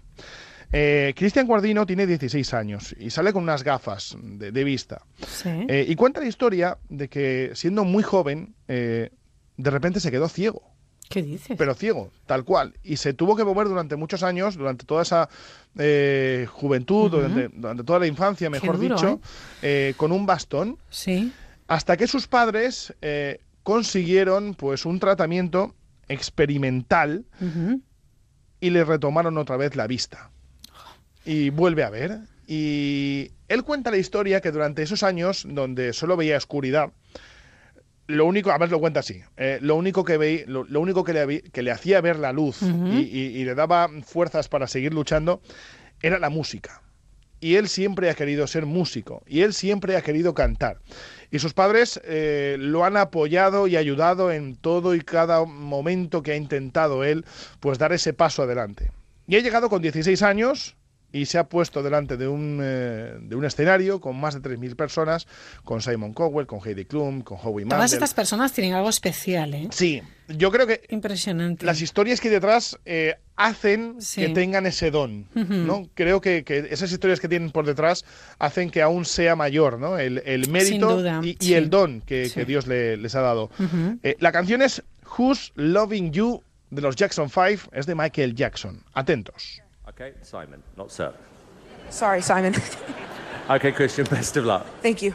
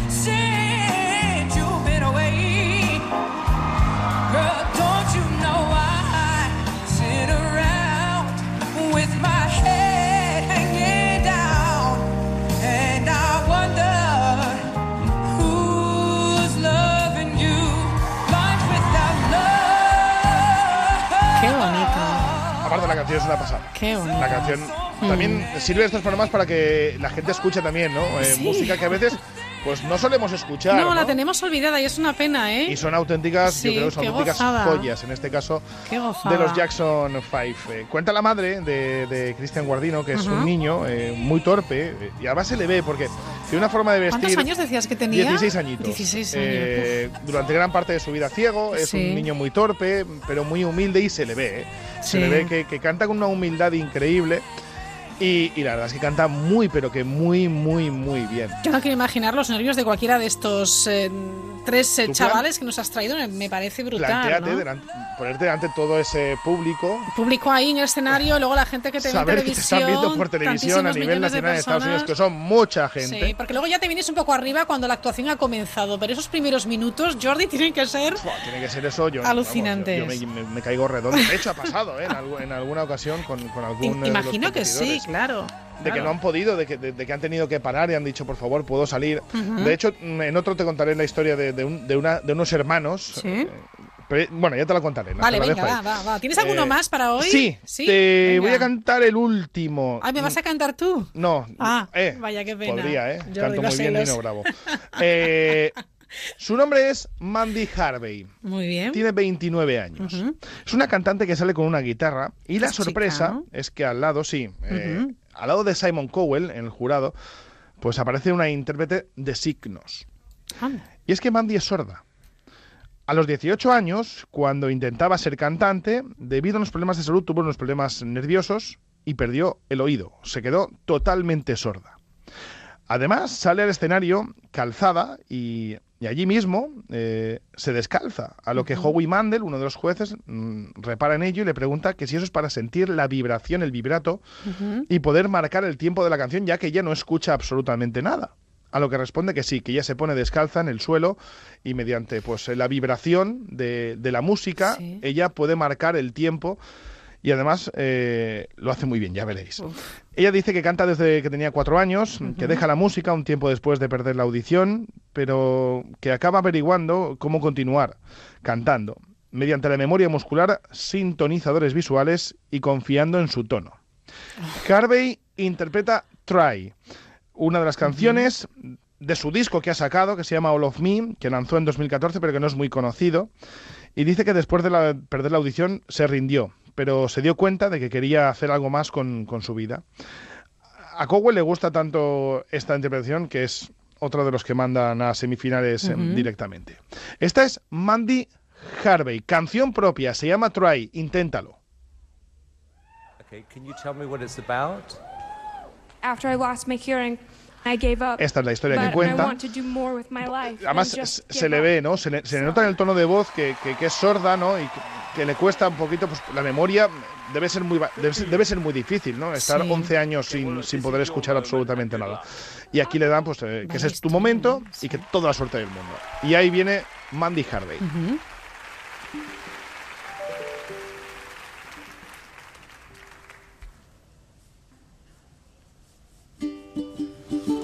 Es un ukelele, ¿no? Sí, O guitarra. ella, ella lo toca, sí. Ajá.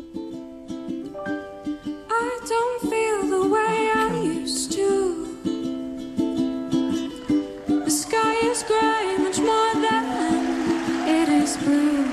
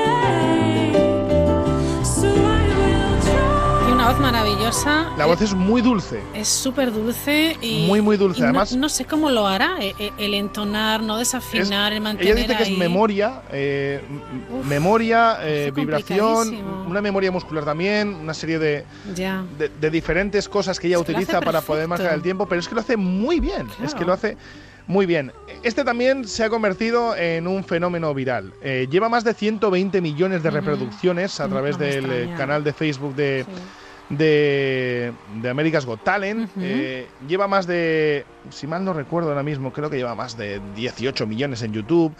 Y, y es una historia muy bonita también, ¿no? De, de- además, la letra es, es suya, ¿no? Y, y- y cuenta una historia que es la suya, que dice que, que no vivo de la manera que solía, el cielo es mucho más gris que azul, pero sé que un día cruzaré esa barrera y conseguiré mi lugar otra vez. Así que lo intentaré. No amo de la manera que necesito, necesito mucho más y sé que ese tanto es verdad. Así que lucharé para la ruptura y te respiraré otra vez. Si lo intento, no habrá nadie al que pueda echar la culpa, porque sé que la única cosa en mi camino soy yo. Es una historia muy bonita y son letras muy bonitas, y es lo que decíamos, ¿no? Eh, con esas Sí. historias se puede comprender aún más eh, cómo se interpretan las eh, canciones, que creo que al fin y al cabo, yo creo que una canción lo que tiene que hacer es emocionar, ¿no? Y creo que las cuatro historias que hemos contado en Va- el día vaya, de hoy vaya cuatro historias nos has contado, muy emocionantes, de, de superación, eh, maravillosas, con ese punto un poco de tristeza, claro, el haber perdido, bueno, pues en este caso, eh, em, bueno, pues la, la audición, en otro caso, pues haber estado sin, sin poder ver durante unos años y, y en épocas muy tempranas, además de una persona, me parece, bueno, alucinante. Vaya historias, no sé Vaya si, historias. no sé si en la siguiente cita radiofónica podrá Va a superar haber esto, más ¿eh? cosas. Por ejemplo, hay una, hay una chica también Sí. que ha salido, más que no, no tenemos tiempo, ¿eh? Tenemos aquí 27 años. eh, Vamos a dosificarlo, Pero, claro, Jordi. vamos a dosificarlo. Hay, una, hay una mujer Sí. que cuenta, además sale al escenario y está totalmente quemada, pero quemada, ¿eh? como si le hubieran echado ácido encima. Ay. Y es algo muy parecido a eso, y es que es eh, la superviviente de un vuelo en Nigeria donde murieron 197 personas y solo se salvaron dos. Y una de esas es ella. Y se quemó totalmente con el queroseno, con, eh, con, con el, Sí, el sí, piñazo sí. que se metió en el avión. Bueno, y la pues- historia que cuenta también es una... Y canta también muy bien. A ver si tenemos tiempo y la metemos en otro, en otro programa. conocerla, sí, hazle, hazle un hueco y lo, y lo, y Claro, lo escuchamos. buscaremos un hueco. Y luego, eh, te lo dije el año pasado y te vuelvo a decir, tú dime un tema. Yo quiero que me digas, oye, pues mira, hay un tema conocido, ¿eh? tampoco te vengas ahora arriba y buscas aquí una serie B de tal. Tú Te lo digo la próxima semana, no, te lo digo la ejemplo, próxima Col- semana. Coldplay, si ¿te gusta Coldplay? Ah, me Pues encanta. algo así. Pues mira, voy, Sí. voy a buscar algo de Coldplay porque hay una canción que es de Scientist en The Voice Francia que es una auténtica barbaridad. Ah, vale, pues me lo quedo, me lo apunto para recordártelo, ¿eh? que luego no me lo traes y ya sabes que aquí El a lo hecho te, tra- pecho. te traje a Queen, ¿eh? Hombre, y tanto, fantástico. Así que Jordi, muchísimas gracias. Un abrazo, Bienvenido de Raquel. nuevo a la mirilla y a disfrutar del verano. un placer. Venga, un beso grande. Hasta luego. Adiós. Descubre lo que hay tras la mirilla con Raquel Sánchez. Buenas noches. En el sorteo del cupón diario celebrado hoy, el número premiado ha sido El 28.969 28969. Asimismo, el número de serie correspondiente a la paga, premiado con 3.000 euros al mes durante 25 años, ha sido 045 045. Mañana, como cada día, habrá un vendedor muy cerca de ti repartiendo ilusión. Buenas noches. Y recuerda, con los sorteos de la 11, la ilusión se cumple. El buen conductor, el que no da partes, todos ellos se han venido a la mutua y les hemos bajado el precio de su seguro. Si te han subido el precio del seguro de tu coche o moto, vente a la mutua. Y sea cual sea, te lo bajamos. Llama al 902-555-485. 902-555-485. Condiciones en mutua.es. Vamos, vente a la mutua. Doctor, con el calor muchas mujeres sienten dolor de piernas. ¿Esto a qué se debe? Suele ser un problema de circulación muy habitual en verano. Ahora tenemos Venofarma. Venofarma mejora la circulación de retorno, aliviando la sensación de piernas cansadas y pesadas. Pues gracias, doctor. Y ustedes ya saben, piernas cansadas, Venofarma. ¿Quién va detrás del correcaminos? Vaya siempre por delante con Angel Driver, el mejor y más rápido. Véalo en En Onda Cero, La Mirilla. Raquel Sánchez. Dejamos Valencia, nos vamos hasta Andalucía, nos, porque nos ponemos un poquito más serios. Vamos a recordar ese incendio, el incendio, el fuego más importante registrado en Andalucía y que afectó hace ahora un mes a 8.500 hectáreas de matorral y pinar y a un perímetro de 11.000 hectáreas. Un fuego que se quedó a tan solo 10 kilómetros del Parque Nacional de Doñana. El origen de este incendio, que comenzaba a mover, parece que tiene su origen en una carbonería situada en este término municipal según concluye el informe de la Brigada de Investigación de Incendios Forestales de la Consejería de Medio Ambiente. Juan Romero, ¿qué tal? Buenas noches. Hola, buenas noches. Juan, eh, de Ecologistas en Acción, estuvo allí hace un mes. Lo primero que, que, que se le viene a la cabeza, Juan, ¿qué es? Bueno, lo primero es el tema las personas, porque concretamente hay núcleos de población muy cercano al lugar donde se originó el incendio y las personas lo pasaron mal. De hecho, un camping hubo que desalojarlo y afortunadamente no hubo que lamentar daños personales, pero la verdad que la situación bastante dura porque hubo que desalojar muchísima gente y vivimos un par de días bastante alarmados viendo la evolución del incendio y pensando que el corazón de Doñana iba a quedar completamente arrasado.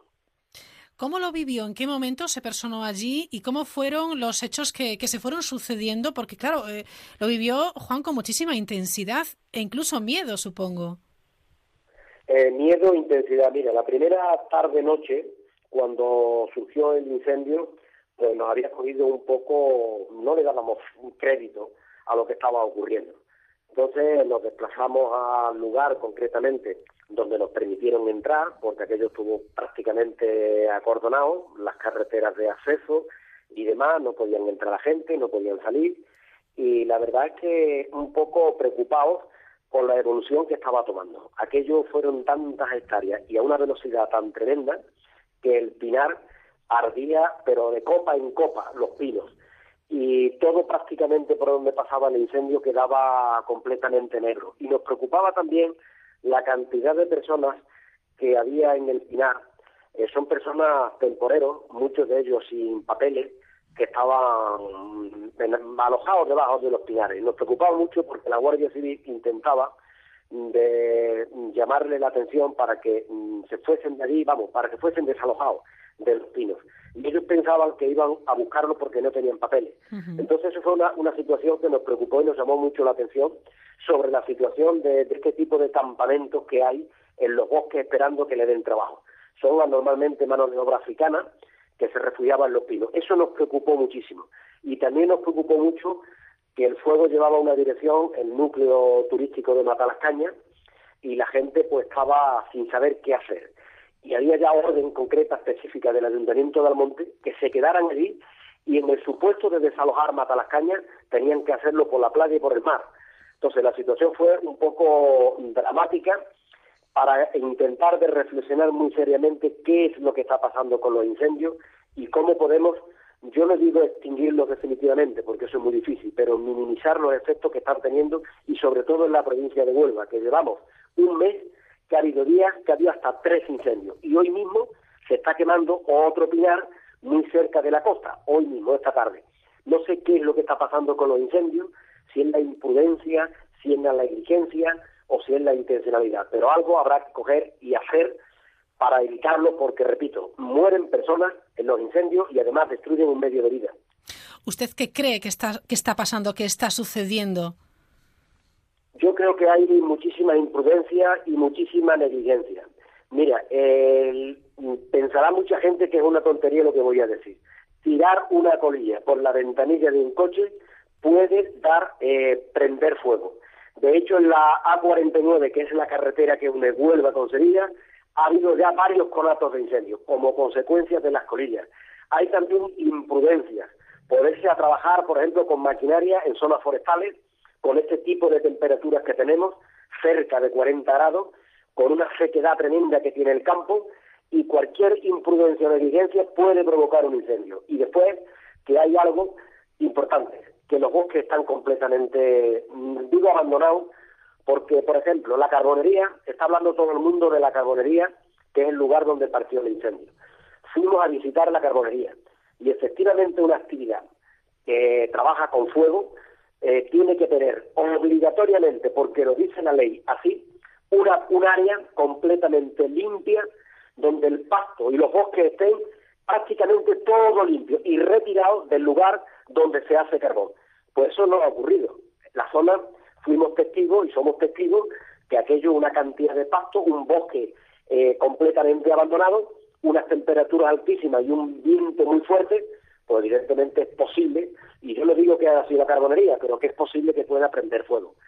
Así que esto es un tema que hay que investigar más y sobre todo hacer una política forestal diferente. Los bosques hay que coger y hay que recu- recuperar actividades tradicionales. No podemos tener bosques, masas enteras de pinos, completamente abandonadas, sin ningún tipo de, de actividad.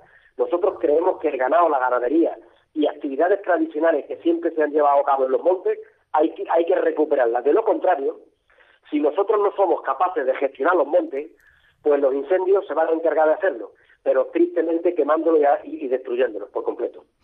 Juan Romero, de Ecologistas en Acción, ¿usted cree que este incendio que calcinó, recordemos, unas 8.500 hectáreas, se pudo haber evitado?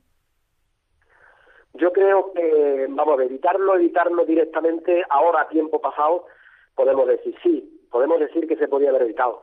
Eh, Doñana ahora mismo tiene sitios que puede ocurrir exactamente igual. Cualquier imprudencia, ahora mismo en zonas del entorno del Doñana Parque Nacional, puede prender fuego. Hay zonas que tienen un pastizal de más de un metro de altura y unas zonas boscosas completamente abandonadas, sin ningún tipo de, actividad. Con estas temperaturas y esa cantidad de biomasa y de pasto, se puede prender fuego y perfectamente puede arder Doñana. ¿Qué es lo que hay que hacer? Pues nosotros creemos y entendemos que hay que invertir más en prevención de incendios forestales. Eh, nos acordamos de Santa Bárbara cuando truena, es decir, nos acordamos ahora con los incendios. Se suele decir que los incendios se apagan en invierno. Bueno, en invierno y en otoño creando empleo, es decir, generando un empleo verde, vinculando y recuperando actividades tradicionales y apostando por una política forestal distinta, digo distinta, porque lo que no podemos tener son los bosques ahora mismo eh, sin completamente abandonados, masas monoespecíficas sin ningún tipo de actividad. Esos son bosques butaleros, que arden con muchísima facilidad. Y por supuesto, también hay que hacer muchísima campaña de educación ambiental. Hay muchísima gente que no se quiere enterar que con fuego, con fuego, en esta época, con estas temperaturas y lo seco que está el campo, puede prender con mucha facilidad. Y hay muchísimas, muchísimas imprudencias. Por supuesto, también hay muchísima intencionalidad, eso está claro. Pero de ahí es un tema que lo tienen que investigar precisamente las brigadas, ¿no? Uno, se pudo haber evitado y dos, puede volver a pasar. Es verdaderamente preocupante, Juan. Nosotros entendemos que sí, y hay que ponerse las pilas. Mira, ahora mismo se está hablando mucho y hay un debate abierto sobre pinos sí o pinos no. Sí. El pino piñonero forma parte de todo el litoral de Huelva y posiblemente de Cádiz. Hemos visto un ejemplo Ahora, en Portugal también, el último incendio tan, tan desolador. Bueno, Portugal, Portugal es el tema de los eucaliptos. Ujú. Una ma- eh, masa entera, eh, extensiones muy, muy considerables de, de eucaliptos, que esto, este tipo de árboles, de- el fuego, pues se propaga por las copas. Y si lo favorece el viento, pues son incendios muy catastróficos. Ahora, los pinos, ¿qué es lo que hay que hacer? Mezclarlo con especies mediterráneas. Las especies mediterráneas nuestras, está el alcornoque, está en la encina, están los matorrales. Y sobre todo, eh, lo he dicho y lo voy a volver a repetir, la ganadería. Donde hay ganado, que el ganado, la ganadería siempre ha sido un aliado. ¿Por qué? Porque consume pasto, consume biomasa muerta, consume matorrales. El ganado es una herramienta preventiva muy importante. Y creemos nosotros que habría que recuperar ese tipo de actividades, dignificándolas. Y yo le digo que el pastor no tenga dignidad, no digo eso, digo dignificándolas con un reconocimiento social y económico, dándole incentivos para que la gente pueda pastar con su ganado en los montes y en los campos. Y de esta manera los incendios, repito, no van a desaparecer, pero se van a minimizar mucho. Es decir, quemar en Doñana, hemos dicho 8.500 hectáreas, pero una nueva medición que ha hecho la estación biológica supera las 10.000 hectáreas. Qué barbaridad. 10.000 hectáreas es una barbaridad. Y si me permite, te voy a recordar un incendio que ocurrió hace 13 años, ahora hace 13 años, en la zona de donde yo vivo, en la zona de Río Tinto, y quemó 35.000 hectáreas. Y murieron dos personas como consecuencia del fuego, dos personas mayores que no pudieron abandonar el coche y se quemaron, quedaron calcinados. Destruyó un medio de vida. Portugal son muchas personas muertas. La política forestal es fundamental y los montes, nosotros siempre hemos dicho que han sido vida y trabajo. Y el monte necesita de trabajo, necesita de sacar rentabilidad y llevar a cabo actividades tradicionales como es el tema del ganado. Y por supuesto una nueva política forestal que pasaría este tipo de cultivo, como por ejemplo los eucaliptos, o, el tipo de pino, que es el pino maderero, el pino refinero, ese con una buena ordenación del territorio en zonas marginales tendría perfectamente cabida, pero nunca los espacios forestales sustituyendo a las especies nativas como son los alcornoques o las encinas. Por finalizar ya, Juan Romero, eh, ¿qué espera de la investigación eh, y qué espera, mm, bueno, pues de lo que eh, eh, concluya la investigación en ese juzgado de instrucción número 2 de, de Moguer, que es el que instruye el caso? Va a ser difícil. Eh, sabemos que la carbonería está en el punto de mira, porque es cierto que ahí hay dos cuestiones básicas. Uno, el autor material, que habrá que investigar y no pasar páginas sin saber quién prendió fuego, y otro, por omisión, por qué se ha permitido este tipo de actividad en medio de un monte sin exigirle eh, planes de autoprotección y sobre todo áreas de cortafuego. ¿Por qué se lo han permitido cuando el monte es de la Junta de Andalucía y del Ayuntamiento de Moguer? ¿Por qué le han permitido estas actividades?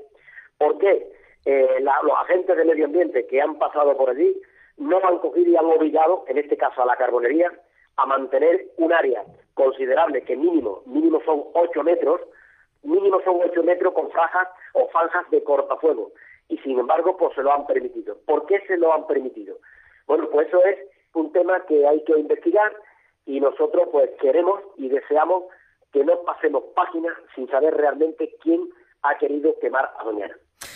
Juan Romero, de Ecologistas en Acción, gracias por estar esta noche con nosotros en La Mirilla. Seguiremos, por supuesto, muy de cerca la evolución de esta investigación. Muchísimas gracias por atender la llamada de Onda Cero. Muchas gracias a ustedes. También en directo tenemos a esta hora, quedan nueve minutos para las diez, una hora menos en las Islas Canarias, a la alcaldesa del Ayuntamiento de Almonte, a Rocío Espinosa de la Torre. Alcaldesa, ¿qué tal? Buenas noches. Hola, muy buenas noches. Bueno, se desalojaron eh, creo que unas 2.000 personas en este, en este incendio, unas pérdidas valoradas en unos 15 millones de, de euros. En el punto de mira, en el origen de, de este incendio está esta carbonería de la que ya hemos hablado. Eh, ¿Cómo lo han vivido las distintas localidades de, de su ayuntamiento?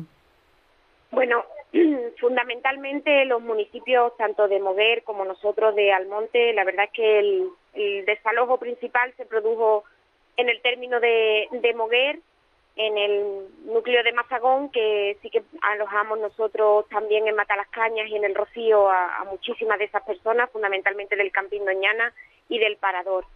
La verdad es que fueron horas muy duras.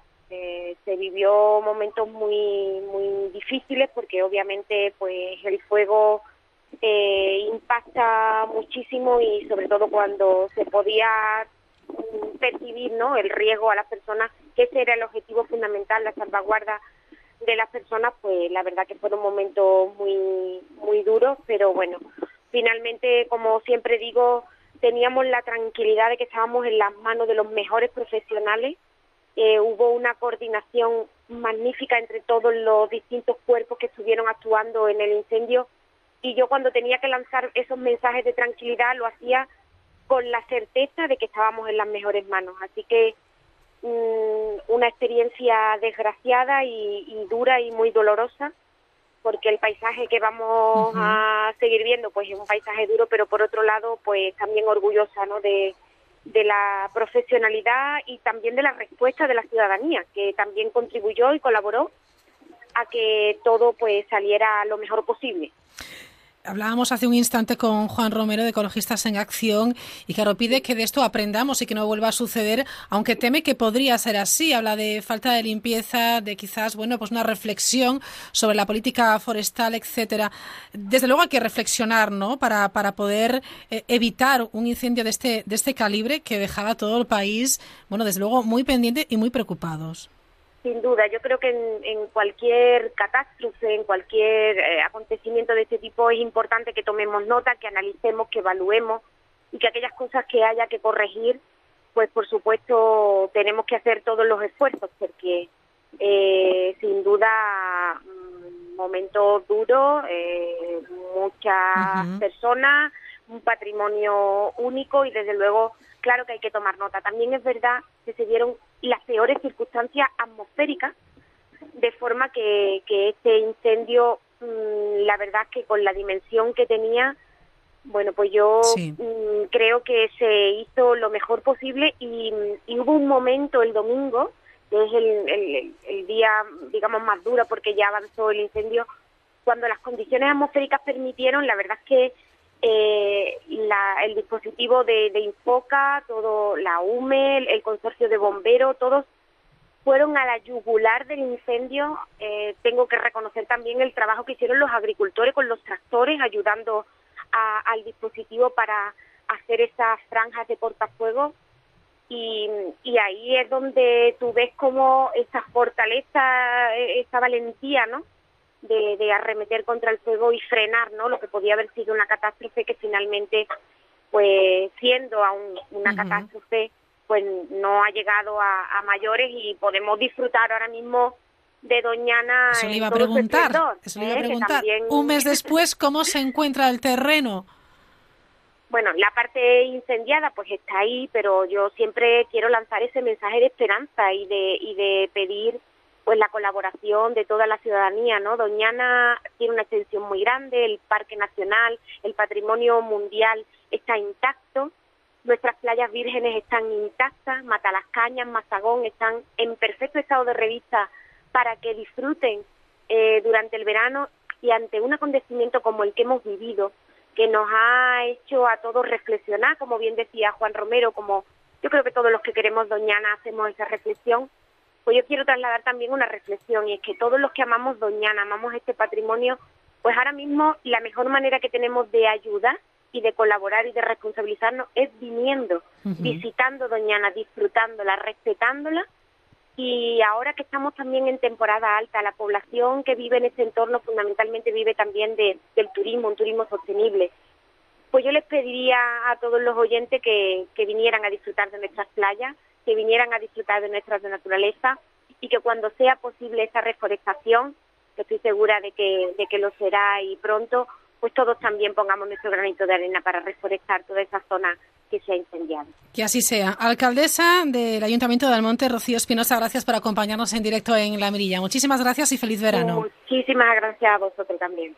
Asómate a la mirilla en Onda Cero. Estamos con el actor Antonio Resines. Antonio, estás en mil cosas, televisión, cines, vamos, es que no paras.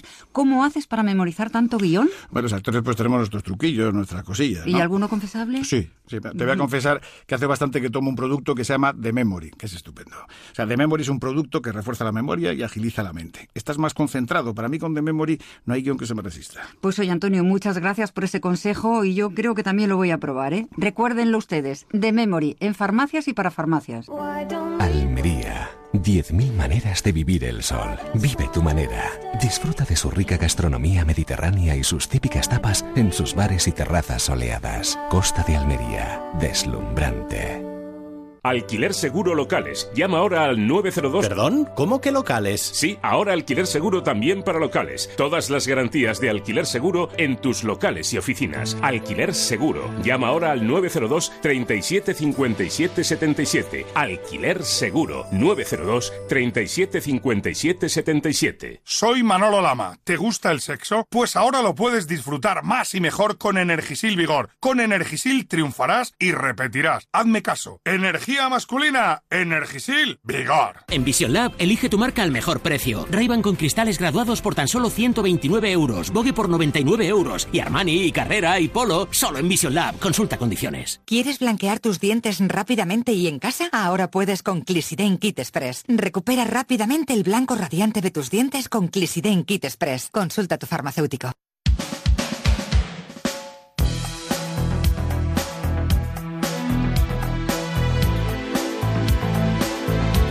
Con esta última mirada en la mirilla hacia el Parque Nacional de Doñana, hacia los ayuntamientos de Almonte y Moguer, nos despedimos. Enseguida, en un minuto y medio, llega, llega la brújula, le resume todo lo que ha pasado en España y en el mundo.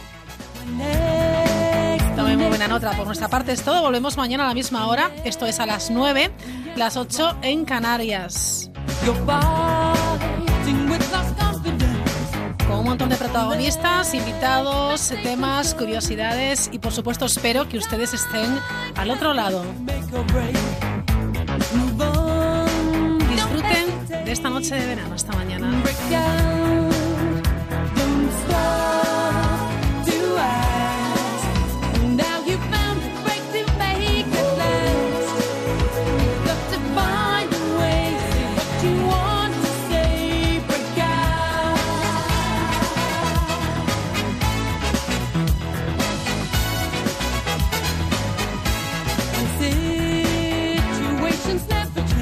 Asómate a la mirilla en Onda Cero.